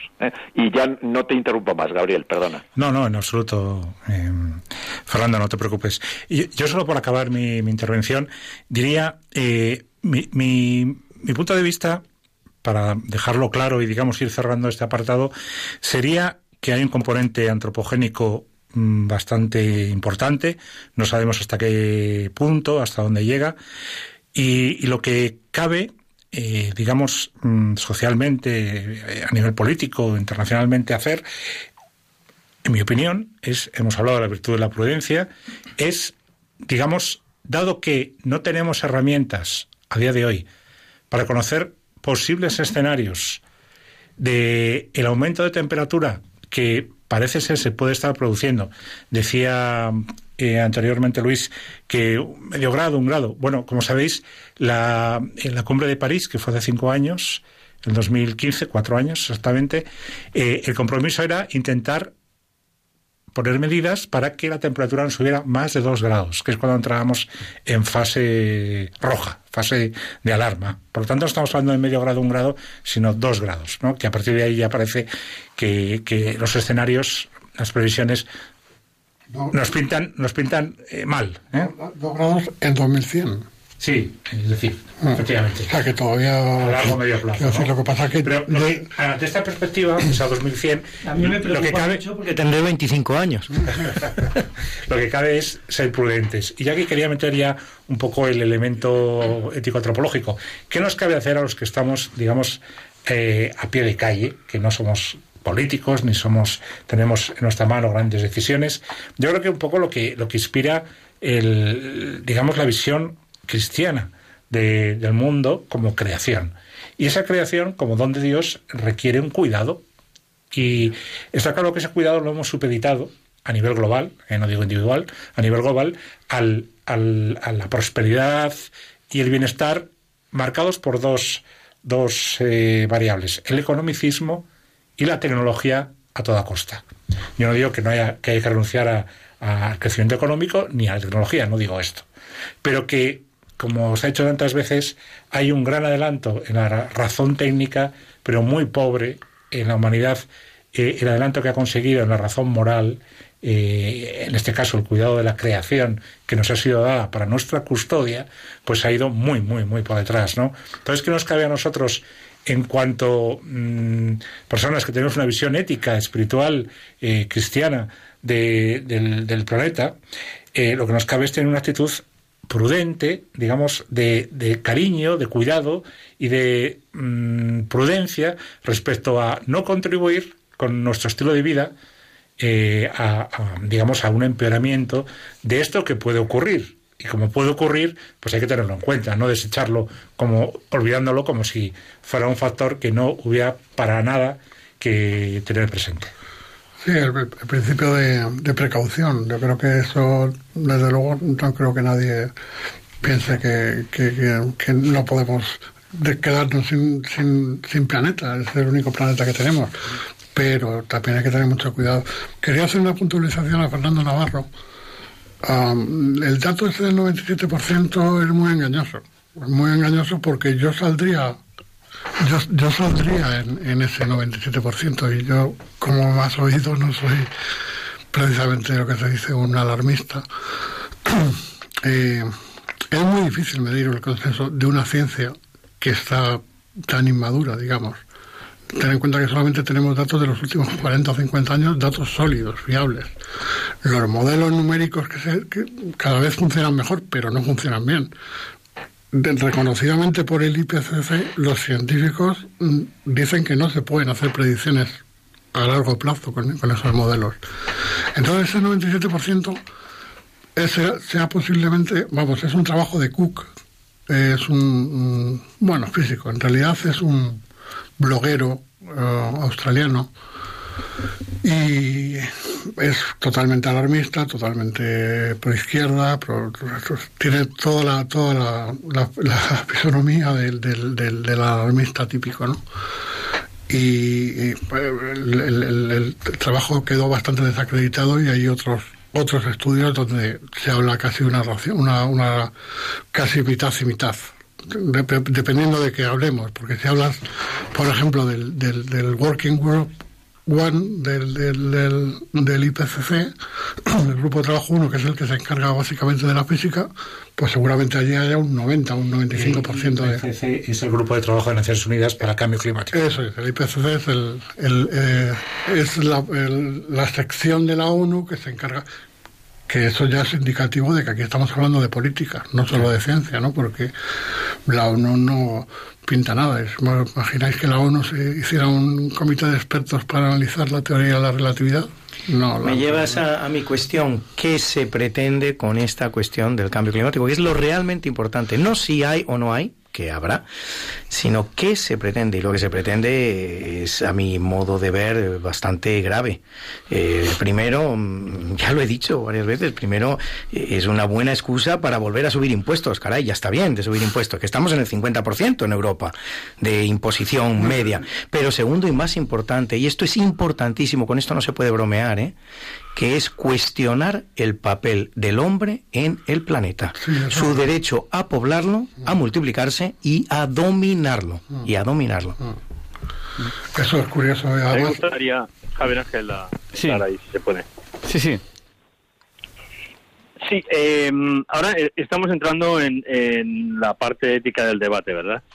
Eh, lo, lo, cual me parece muy apropiado. Esto, mm, a mí me gustaría dar mi explicación personal eh, en cómo, eh, cómo veo esto. Tú te fijas, por ejemplo, eh, o sea, me refiero a la finalidad de por qué, digamos, la izquierda política empuja la, la, agenda de prevención del cambio climático, ¿no? Pues sí, digamos desde un punto de vista muy muy objetivo, ¿no? O sea, no hay no hay por qué ni demonizar a la izquierda ni demonizar a la derecha. Eh, tú te fijas, por ejemplo, en uh, Ocasio Cortés, que es una, una política norteamericana que acaba de entrar eh, joven en el Partido Democrático y muy muy activa y muy de izquierdas, ¿no? Entonces, se llama Alejandra Ocasio Cortés, ¿no? Entonces esta señorita, pues, eh, es una ahora mismo es una figura política muy prominente, es de origen hispánico, obviamente, como su nombre indica. Entonces ella entra en la política y no quiere entrar sin, sin tener planes renovadores, planes nuevos, sin tener una propuesta, ¿no? Entonces, si tú eres un político de izquierdas, que la izquierda normalmente ha tenido la, el, el, el, rol, ¿no? La, el papel de, promover el cambio social, ¿no? Eh, los cambios al proletariado ya se han experimentado todos durante el siglo XX, más o menos el proletariado está ya ya está de, vuelta, ¿no? Entonces ya no se puede. Eh, los cambios en cuanto a la agencia de tolerancia, en, cuanto a la, a la cuestión de tolerancia con eh, diferencias sexuales, que si el LGBT, ¿no? Las lesbianas. Todo esto, ¿no? El LGBT, pues las sociedades occidentales ya son muy tolerantes con eso, ya incluso no solamente es que sean tolerantes, es que ahora mismo para que te den un trabajo de comentarista en televisión, como no sea leer noticias, el resto tienes que tener una, una un, cierto una, una, una cierta demeanor, siento decir en inglés, una digamos actitud personal como si indicase que, que tienes una, una eres de una orientación sexual diferente, ¿no? Bueno, Total, que eso, eso ya está, ¿no? O sea, tú, tú entras como político nuevo y quieres proponer una, quieres tener un programa, quieres tener un programa que a la gente le motive, tienes que tener un programa, quieres contribuir con unos planes nuevos que, que provoquen cambio social a la mejora, ¿verdad? El proletariado ya está, las diferencias sexuales ya están.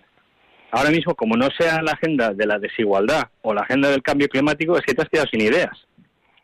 Entonces, eh, esa es la razón por la que vemos esos políticos que vienen con estos, por ejemplo, esta Ocasio Cortés, ella lo que ha propuesto es lo que llaman the Green New Deal, ¿no? Y es como que eh, al, al el Franklin Delano Roosevelt, cuando se convirtió en presidente de los Estados Unidos, él tenía una agenda social que le llamaba The New Deal, que era una agencia, una, el New Deal es como el nuevo, el nuevo trato o el nuevo contrato social, ¿no? Que era un, un contrato social en el cual se fundaron muchísimos sindicatos en Estados Unidos, o sea, una cosa de corte muy, muy socialista, ¿no? Pues entonces ella, replicando ese, ese esquema, dice que ella viene a proponer The Green New Deal, que es como el nuevo contrato social ecológico. Y con eso, pues le da una agenda, le da cosas que hacer, le da reuniones a las que atender, les da eh, planes, actividades. Es decir, ellos necesitan una excusa o una bandera, como, como todos deberían, ¿no? Para, para proponer cambios y proponer cosas nuevas. Y eso es una, digamos, una visión benevolente de por qué los políticos de izquierdas están promoviendo esto, independientemente de que ellos crean el cambio climático o no, o sea, sino que es que lo necesitan, ¿no? Bueno, yo, creo que ha llegado ese momento en el que tenemos que terminar ya esta parte del programa. Está siendo interesantísimo y nos daría para, seguro, toda la noche hasta el amanecer, diálogos con la ciencia hasta el amanecer, pero hay que terminar porque el tiempo en la radio es así, es ya la una y 27 minutos, no podemos dar paso a los oyentes, yo quería dar paso a los oyentes, pero es imposible, no, no podemos. Yo creo que podríamos hacer una, intervención final breve de cada una de las personas que, que hoy estamos aquí y, ya pues continuar con el programa y, finalizarlo. Entonces, bueno, pues ¿por dónde, por dónde empezamos aquí, aquí en, la, en la mesa de los que tenemos aquí en directo? Podemos empezar si acaso los que estamos aquí en directo, que tenemos cierta ventaja de estar aquí en directo. Pues Javier Ángel, empiezo yo, muy breve, cambio climático, sí, no me cabe la menor duda, que sea antropogénico, ya lo dudo, y sobre todo me preocupa, me preocupa la utilización que se está haciendo de este concepto para conseguir finalidades que lo exceden en mucho y que no tienen nada que ver con él. Damos paso, si acaso, a Gabriel Alonso ahora. Sí, gracias. Yo diría que, que, sí hay una parte importante de intervención humana en el cambio climático que vivimos actualmente. No, sé en qué medida, no, no, es, no, es, fácil saberlo. Pero eh, lo que sí diría, yo al contrario de lo que se ha dicho aquí, eh, yo soy más pesimista respecto a la capacidad humana de poder revertir este proceso. De hecho, alguien decía con ironía en la cumbre climática que se ha celebrado aquí en Madrid, que cuando uno tiene que añadir a COP25 Madrid, el nombre de COP, que es el nombre de Naciones Unidas para estas cumbres, 25, quiere decir que ha habido 25 fallos a la hora de resolver el problema. Con lo cual, eh, la prueba es que eh, los, los pactos que se habían acordado en París hace cuatro o cinco años eh, todavía no se han concretado. Y un aspecto que hablábamos al principio de la, tertulia a micrófono cerrado era que claro, aquí hay un dilema porque hay países, por ejemplo Brasil, que es una potencia emergente, o la India, pues claro, tienen sus resistencias porque eh, efectivamente ellos tienen, tienen un, derecho al desarrollo. ¿Y cómo, cómo resolvemos esto? Yo, yo habría que hacer un esfuerzo un poco en, en la línea de la escuela de Salamanca, voy a hacer aquí un, un lanzar una, en fin, eh, romper una lanza. Romper una lanza por la Escuela de Salamanca diciendo que había que recuperar el concepto de unidad del género humano. Creernos que la humanidad eh, estamos unidos por unos vínculos más allá de la globalización y de la solidaridad bien intencionada, sino que estamos en un mismo, en un mismo barco y el destino es común. Por lo tanto, tenemos que tener una responsabilidad colectiva y eso plasmarlo en normas que el derecho internacional hoy por hoy está lejos de eso. Bueno, pues eh, José Ángel, te, turno. Mm, bien, yo creo que lo más importante que, puedo decir, dejamos la ciencia a los científicos, mm, huir del alarmismo, la mayoría, la mayor parte de lo que es el alarmismo climático es, tiene una inclinación y un sesgo político tan evidente que, que casi mejor darlo por sentado pensar el principio de precaución es, realmente los, científicos investigan y que en estas cosas quien manda al final es la naturaleza. En temas de ciencias naturales es la naturaleza quien pone y quita la, razón. Y veremos a ver qué pasa. Tardaremos décadas a lo mejor, pero veremos qué pasa. Y bueno, tenemos también dos personas que están eh, participando en el programa por teléfono. Fernando Navarro, buenas noches, adelante. Bueno, eh, pues no mucho más sobre lo ya dicho. Yo sí creo, centrándome en la parte del, discurso político e ideológico, que es una pena que un problema que nos afecta a todos, porque la tierra es nuestra casa común, eh, haya sido o esté siendo eh, apropiada eh, el discurso por parte de, de, las fuerzas de izquierdas y que la derecha, una vez más, se mantenga al margen o directamente considere que, que, es, que es un tema que es un coto de caza propio de la izquierda. Ha ocurrido en el pasado con la cooperación, ha ocurrido en el pasado con la paz eh, y está ocurriendo en la actualidad con el medio ambiente y el cambio climático. Me parece una pena, entre otras cosas porque incluso desde la propia doctrina de la Iglesia, a la que habéis hecho referencia esta noche, tanto los problemas sociales de desigualdad y pobreza se están tratando sistemáticamente desde hace siglos, esto no es un invento de ahora, y el, el Santo Padre, su encíclica del año 2015, Laudato Si, precisamente es una encíclica en donde lo que está lo que está recordándonos a todos los creyentes y no creyentes es que nuestra casa común debe ser respetada y debe ser cuidada. Entonces, partiendo de esa base, yo creo que tendríamos que realmente apartar ideologías políticas ¿eh? y centrarnos en los datos científicos y en cómo podemos solucionar el problema. Porque además yo sí creo que se puede eh, solventar sin, sin, sin especiales eh, dramas ni apocalipsis. Bueno, eh, sobre la Laudato sí, aquí en Diálogos con la Ciencia hicimos cuatro programas, eh, creo que fue en verano y creo que fue en 2015. Ahora, mismo dudo si fue 2015-2016 y están accesibles en el, histórico. Y bueno, el Santo Padre eh, es muy humano al tratar el tema medioambiental, ¿no? Es lo contrario que muchos ecologistas que quieren eliminar al hombre para resolver al planeta. El Santo Padre ahí es muy humano y, y intentar resolver las cosas desde el punto de vista humano, bueno, bueno para el hombre y bueno para, para el planeta. Yo creo que, que no, no, hay duda, no hay duda de que, de que todos, todos cuidamos el planeta. El que uno no esté de acuerdo en algunas cosas que se dicen no quiere decir que, no, que esa persona no, es que usted no cuida el planeta, no, a lo mejor soy yo el que lo cuido más, ¿no? Pero yo que soy muy escéptico con estos temas, yo hice mi tesis doctoral sobre tratamiento de aguas en, en minas. Bueno, y nos queda para finalizar Javier Herrero. Buenas noches, Javier. Adelante, nuestro, nuestro experto en Estados Unidos. Sí, Javier Ángel, pues tampoco añadir mucho más a lo que ya se ha dicho, que creo que ha sido un debate completísimo, interesantísimo, con las opiniones de, de, todos. Eh, eh, yo reiteraría lo que ha dicho Fernando, que es prudencia, también lo ha dicho Gabriel, es una virtud y que si el cambio es de origen humano o no, pues yo eh, en caso de duda no me la jugaría, ¿no? Digamos, la, la posición prudente es hacer lo que se pueda. Eh, eso por un lado, luego por otro lado, la posición con respecto al CO2, creo que eso se tiene que relajar y sobre todo los países que están en desarrollo se les debe de, de dejar que se aprovechen ellos de esa, de esa gran fuente de riqueza que el Señor ha dado a los humanos, que es el combustible de origen fósil, que ha posibilitado todo, eh, bueno y malo, pero, pero sin el cual la actual civilización no existiría ni de cerca. Estaríamos todos cruzando el Atlántico como en catamaranes como Greta y su grupo y eso sería completamente absurdo. Eh, que se, se les deje tranquilamente esos países desarrollarse sin, sin prácticamente restricciones. Ese es el punto número dos. Punto número tres, como dije, no solamente es el CO2, hay otros contaminantes que hay que vigilar, en particular los óxidos de nitrógeno y también vertidos de plásticos, etcétera. Todas esas cosas que se sabe que son terriblemente malas, que van eh, acompañando al desarrollo industrial y que se pueden evitar, como dice Fernando, tranquilísimamente con acción humana, similar a lo de la acción contra la destrucción del ozono. Y finalmente, eh, yo creo que tenemos que reconocer que las fuerzas de la naturaleza, que por ejemplo han creado 18 glaciaciones de las que, que sabemos por el registro geológico, eh, un poco de humildad. Por conducir el coche a ir a comprar el periódico no vamos a cambiar eso. O sea, por mucho que queramos. Pues y nada más que añadir, Javier. Muchas gracias a todos, buenas noches.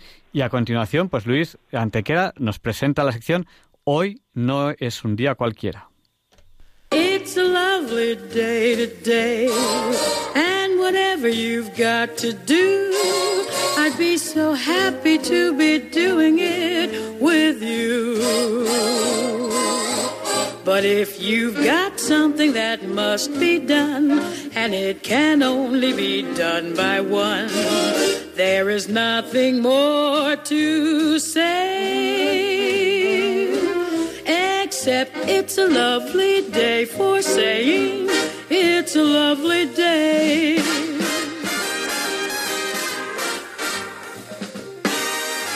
No, Javier Ángel, no directos compañeros de diálogos con la ciencia, no, queridísimos oyentes de Radio María.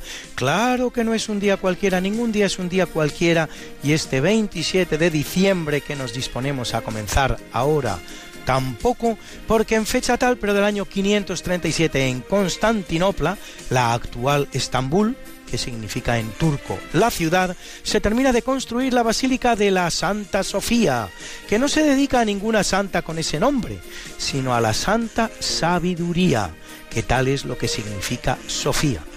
Excepción hecha de la del Panteón de Roma, con sus 43 metros nunca superados, su cúpula de 32 metros de diámetro, es la más grande del mundo en su época, empequeñecida después por los 42 metros de San Pedro o los 41 de Florencia. Por cierto que esta última tiene 46 metros de diámetro exterior, más grande por fuera que la de San Pedro y que la del Panteón, pero es porque la cúpula exterior apoya en la interior de menor tamaño, impostura ideada por el arquitecto Brunelleschi para poder cubrir el enorme hueco dejado por la planta de la catedral florentina. Si, sin salir de España, quiere usted hacerse una idea de la dimensión de la cúpula de Santa Sofía en Estambul, la de la Basílica de San Francisco el Grande en Madrid tiene un tamaño prácticamente idéntico, solo unos centímetros superior.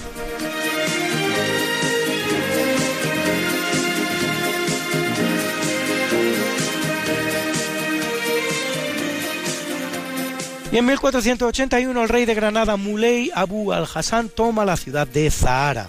En respuesta, los castellanos toman Alama, comenzando así la Guerra de Granada, que finalizará el 2 de enero de 1492 con la conquista del reino de Granada de Boabdil el Chico por los reyes católicos, la finalización de la Reconquista y un importantísimo paso hacia la definitiva unidad española, que se completará en 1513 21 años después, con la conquista de Pamplona y la incorporación de Navarra a la unidad nacional.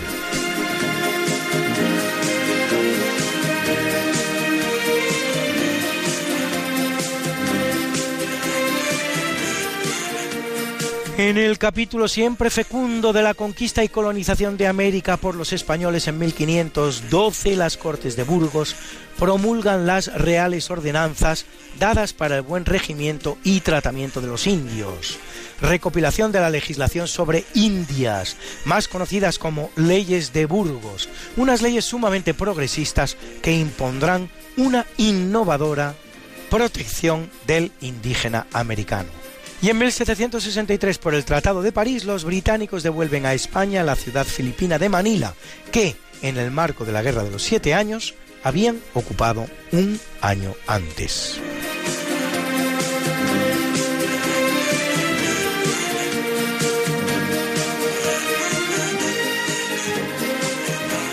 En 1831 zarpa de Devonport el bergantín Beagle al mando del capitán Fitzroy, con la misión de terminar un trabajo de hidrografía en la Patagonia y Tierra del Fuego.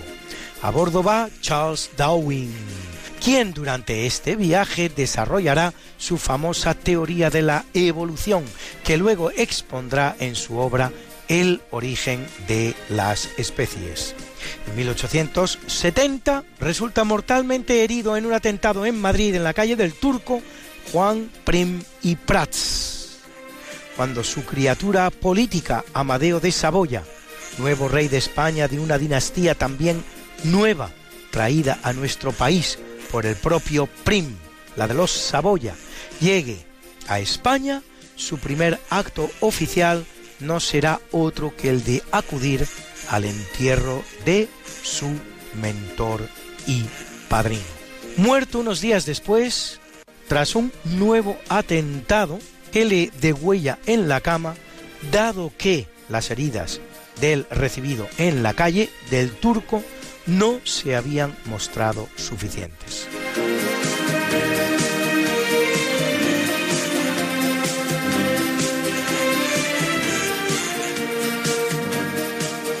Y en 1936, en el marco de la Guerra Civil Española, la aviación nacional bombardea Santander, produciendo unos 70 muertos.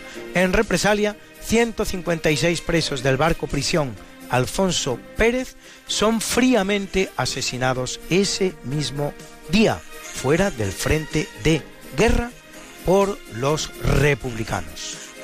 Y en 1968, con sus tripulantes Borman, Lowell y Anders, regresa a la Tierra la nave Apolo 8, tras seis días en el espacio y orbitar diez veces la Luna, para preparar el primer paso de un hombre sobre la superficie del satélite, cosa que ocurrirá 186 días después, el 21 de julio de 1969.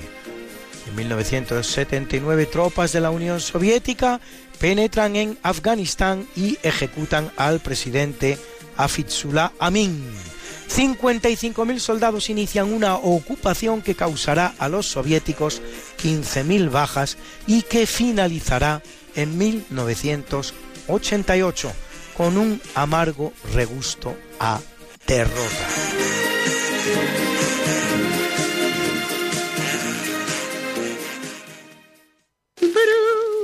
Bruna nació María y está en la cuna, nació de día, tendrá fortuna. Por dar a la madre su vestido largo y entrar a la fiesta con un traje blanco. Y será la reina cuando María cumpla 15 años. Te llamaremos Negra María, Negra María que abriste los ojos en carnaval. En el capítulo del natalicio nace en 1571 Johannes Kepler, astrónomo alemán que revoluciona la astronomía con sus llamadas leyes de Kepler sobre mecánica celeste y movimiento de los astros, órbitas elípticas, áreas barridas y relación entre revolución y distancia media al Sol. Y en 1654, Jacob Bernoulli, matemático y científico suizo, primera persona en resolver ecuaciones diferenciales separables, autor del Ars Conjectandi, el arte de la conjetura, trabajo pionero en la teoría de la probabilidad, hermano del no menos preclaro Johannes Bernoulli.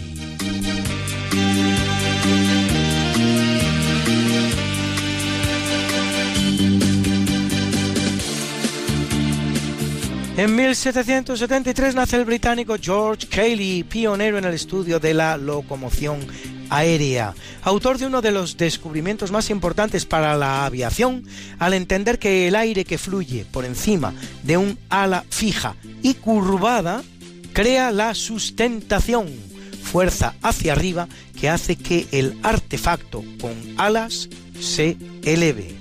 Preconiza el uso de hélices, alas fijas y el motor de explosión inventado por Nipse en las aeronaves.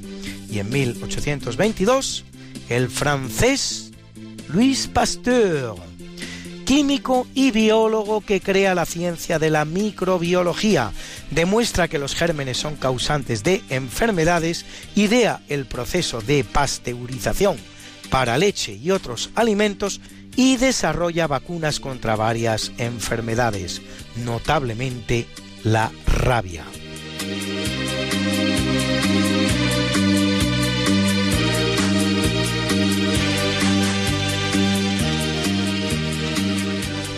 1901 la que nace es la explosiva actriz alemana Marlene Dietrich, protagonista de la primera película sonora europea, El Ángel Azul, o de la controvertida El Diablo era mujer, donde encarna a una española devora hombres, que motivará la protesta del gobierno de la Segunda República Española, siendo incluso retirada de la circulación. En 1939, coincidiendo con su no a Hitler, consigue la nacionalidad estadounidense. Con esa voz inconfundible nos dedica este himno inmortal que es Lili Marlene, para los que dicen que el alemán no es una lengua bella. En boca de Marlene Dietrich, ¿qué lengua no lo es? Vor der Kaserne, vor dem großen Tor, steht eine Laterne und steht sie noch davor. Dort wollen wir uns wiedersehen, bei der Laterne wollen wir stehen, wie einst Lili Marleen, wie einst Lili Marleen. Unsere beiden Schatten sahen wie ein aus, dass wir lieb uns hatten, das sah man gleich daraus. Und alle Leute sollen es sehen, wenn wir bei der Laterne stehen, wie einst Lili Marley, wie einst Lili Marley. Deine Schritte kennt sie, deinen schönen Gang. Alle Abend brennt sie, doch mich vergaß sie lang. Und sollte mir ein Leid geschehen, wer wird bei der Laterne stehen? Mit dir, Lili Marley, mit dir, Lili Marley.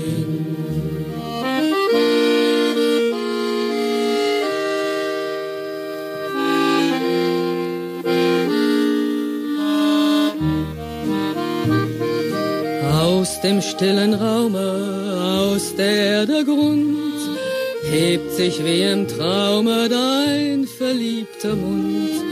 Wenn sich die späten Nebel drehen, wer wird bei der Laterne stehen?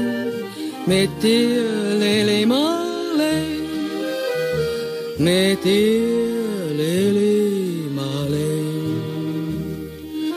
Wenn sich die späten Nebel wer wird bei der Laterne stehen?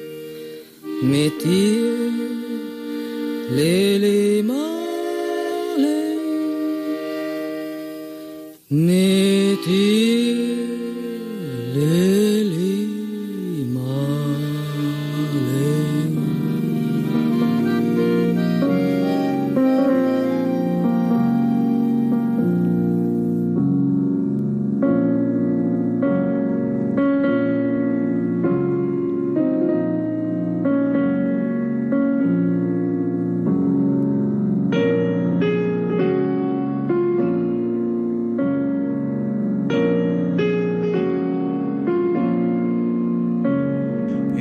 capítulo del obituario muere en 1585 el poeta y escritor francés Pierre de Ronsard, perteneciente a la llamada Pleya de grupo de siete poetas que, inspirados en el helenismo, buscan revitalizar la lengua y la literatura francesas, autor de las Odas, serie de poemas inspirados en los poetas griego Píndaro y romano Horacio. Y en 1873, Edward Blyth, zoólogo y químico británico, estudioso de la zoología india y precursor de la teoría de la selección natural.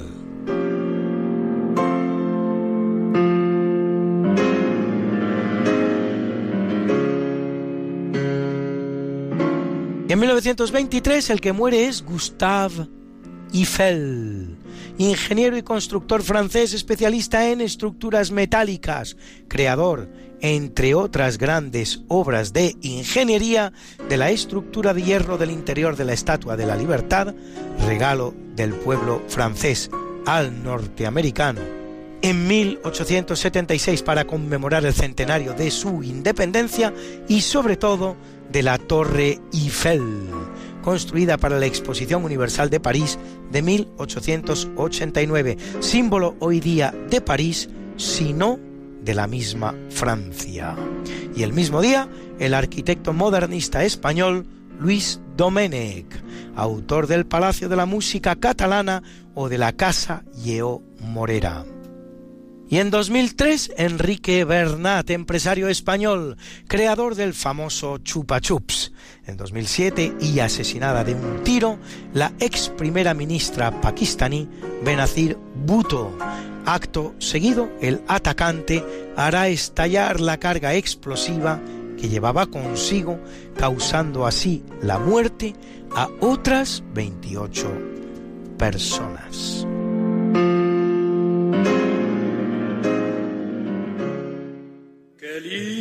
Linda está la mañana en que vengo a saludarte.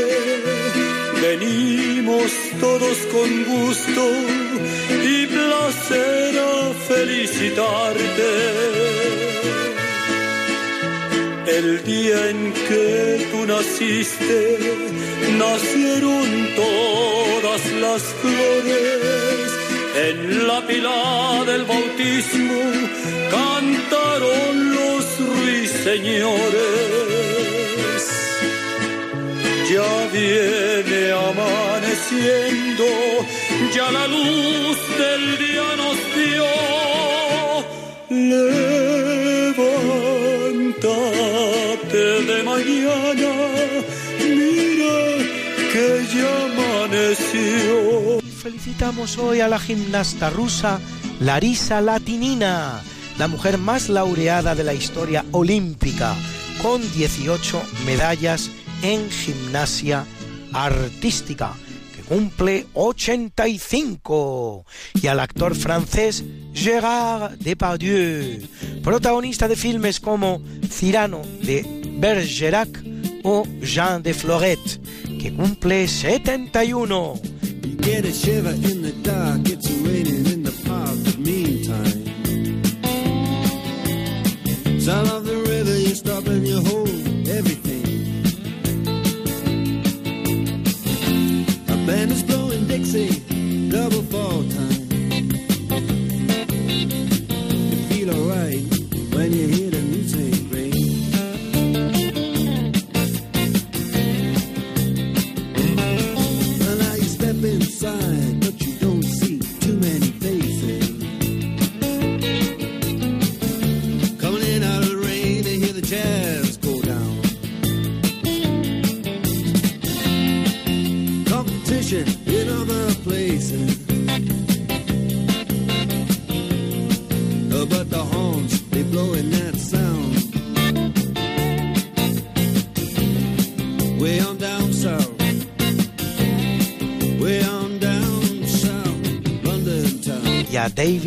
Knopfler, que cumple 67, músico de la banda británica Dark Straits, a la que debemos este emblemático Sultan of Swing. Check out Guitar George.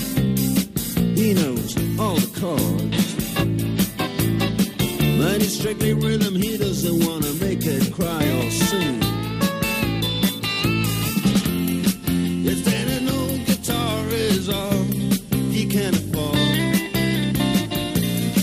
up under the lights to play his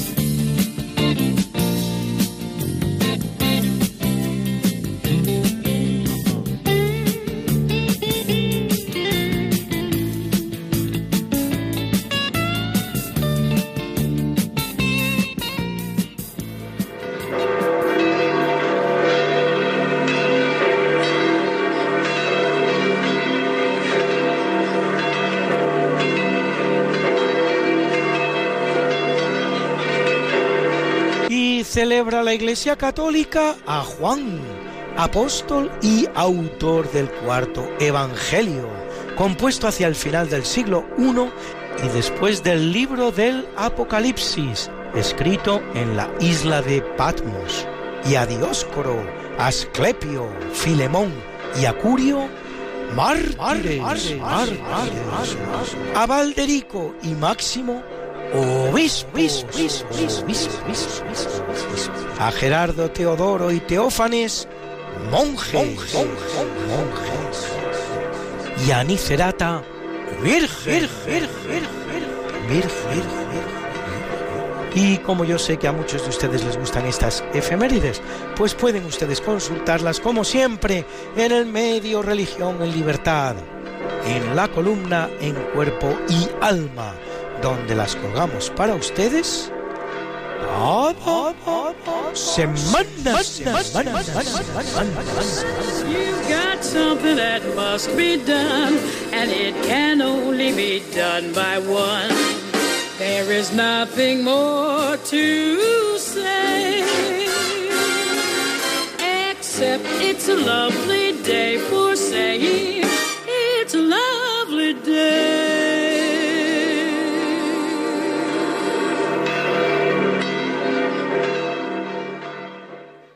Muchísimas gracias por haber compartido con nosotros estas dos horas.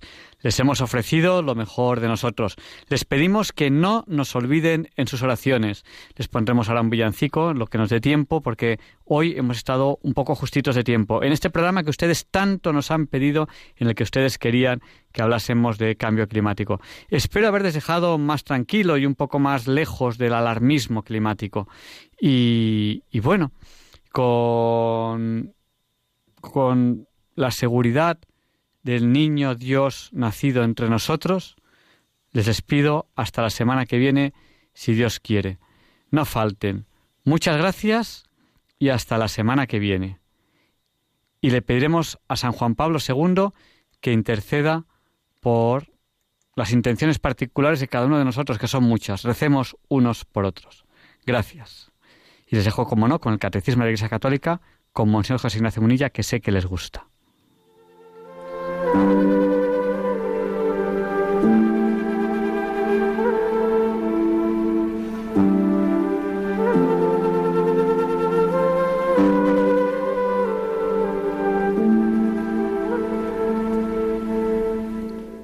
Y así concluye en Radio María el programa Diálogos con la Ciencia. Dirigido por Javier Ángel Ramírez.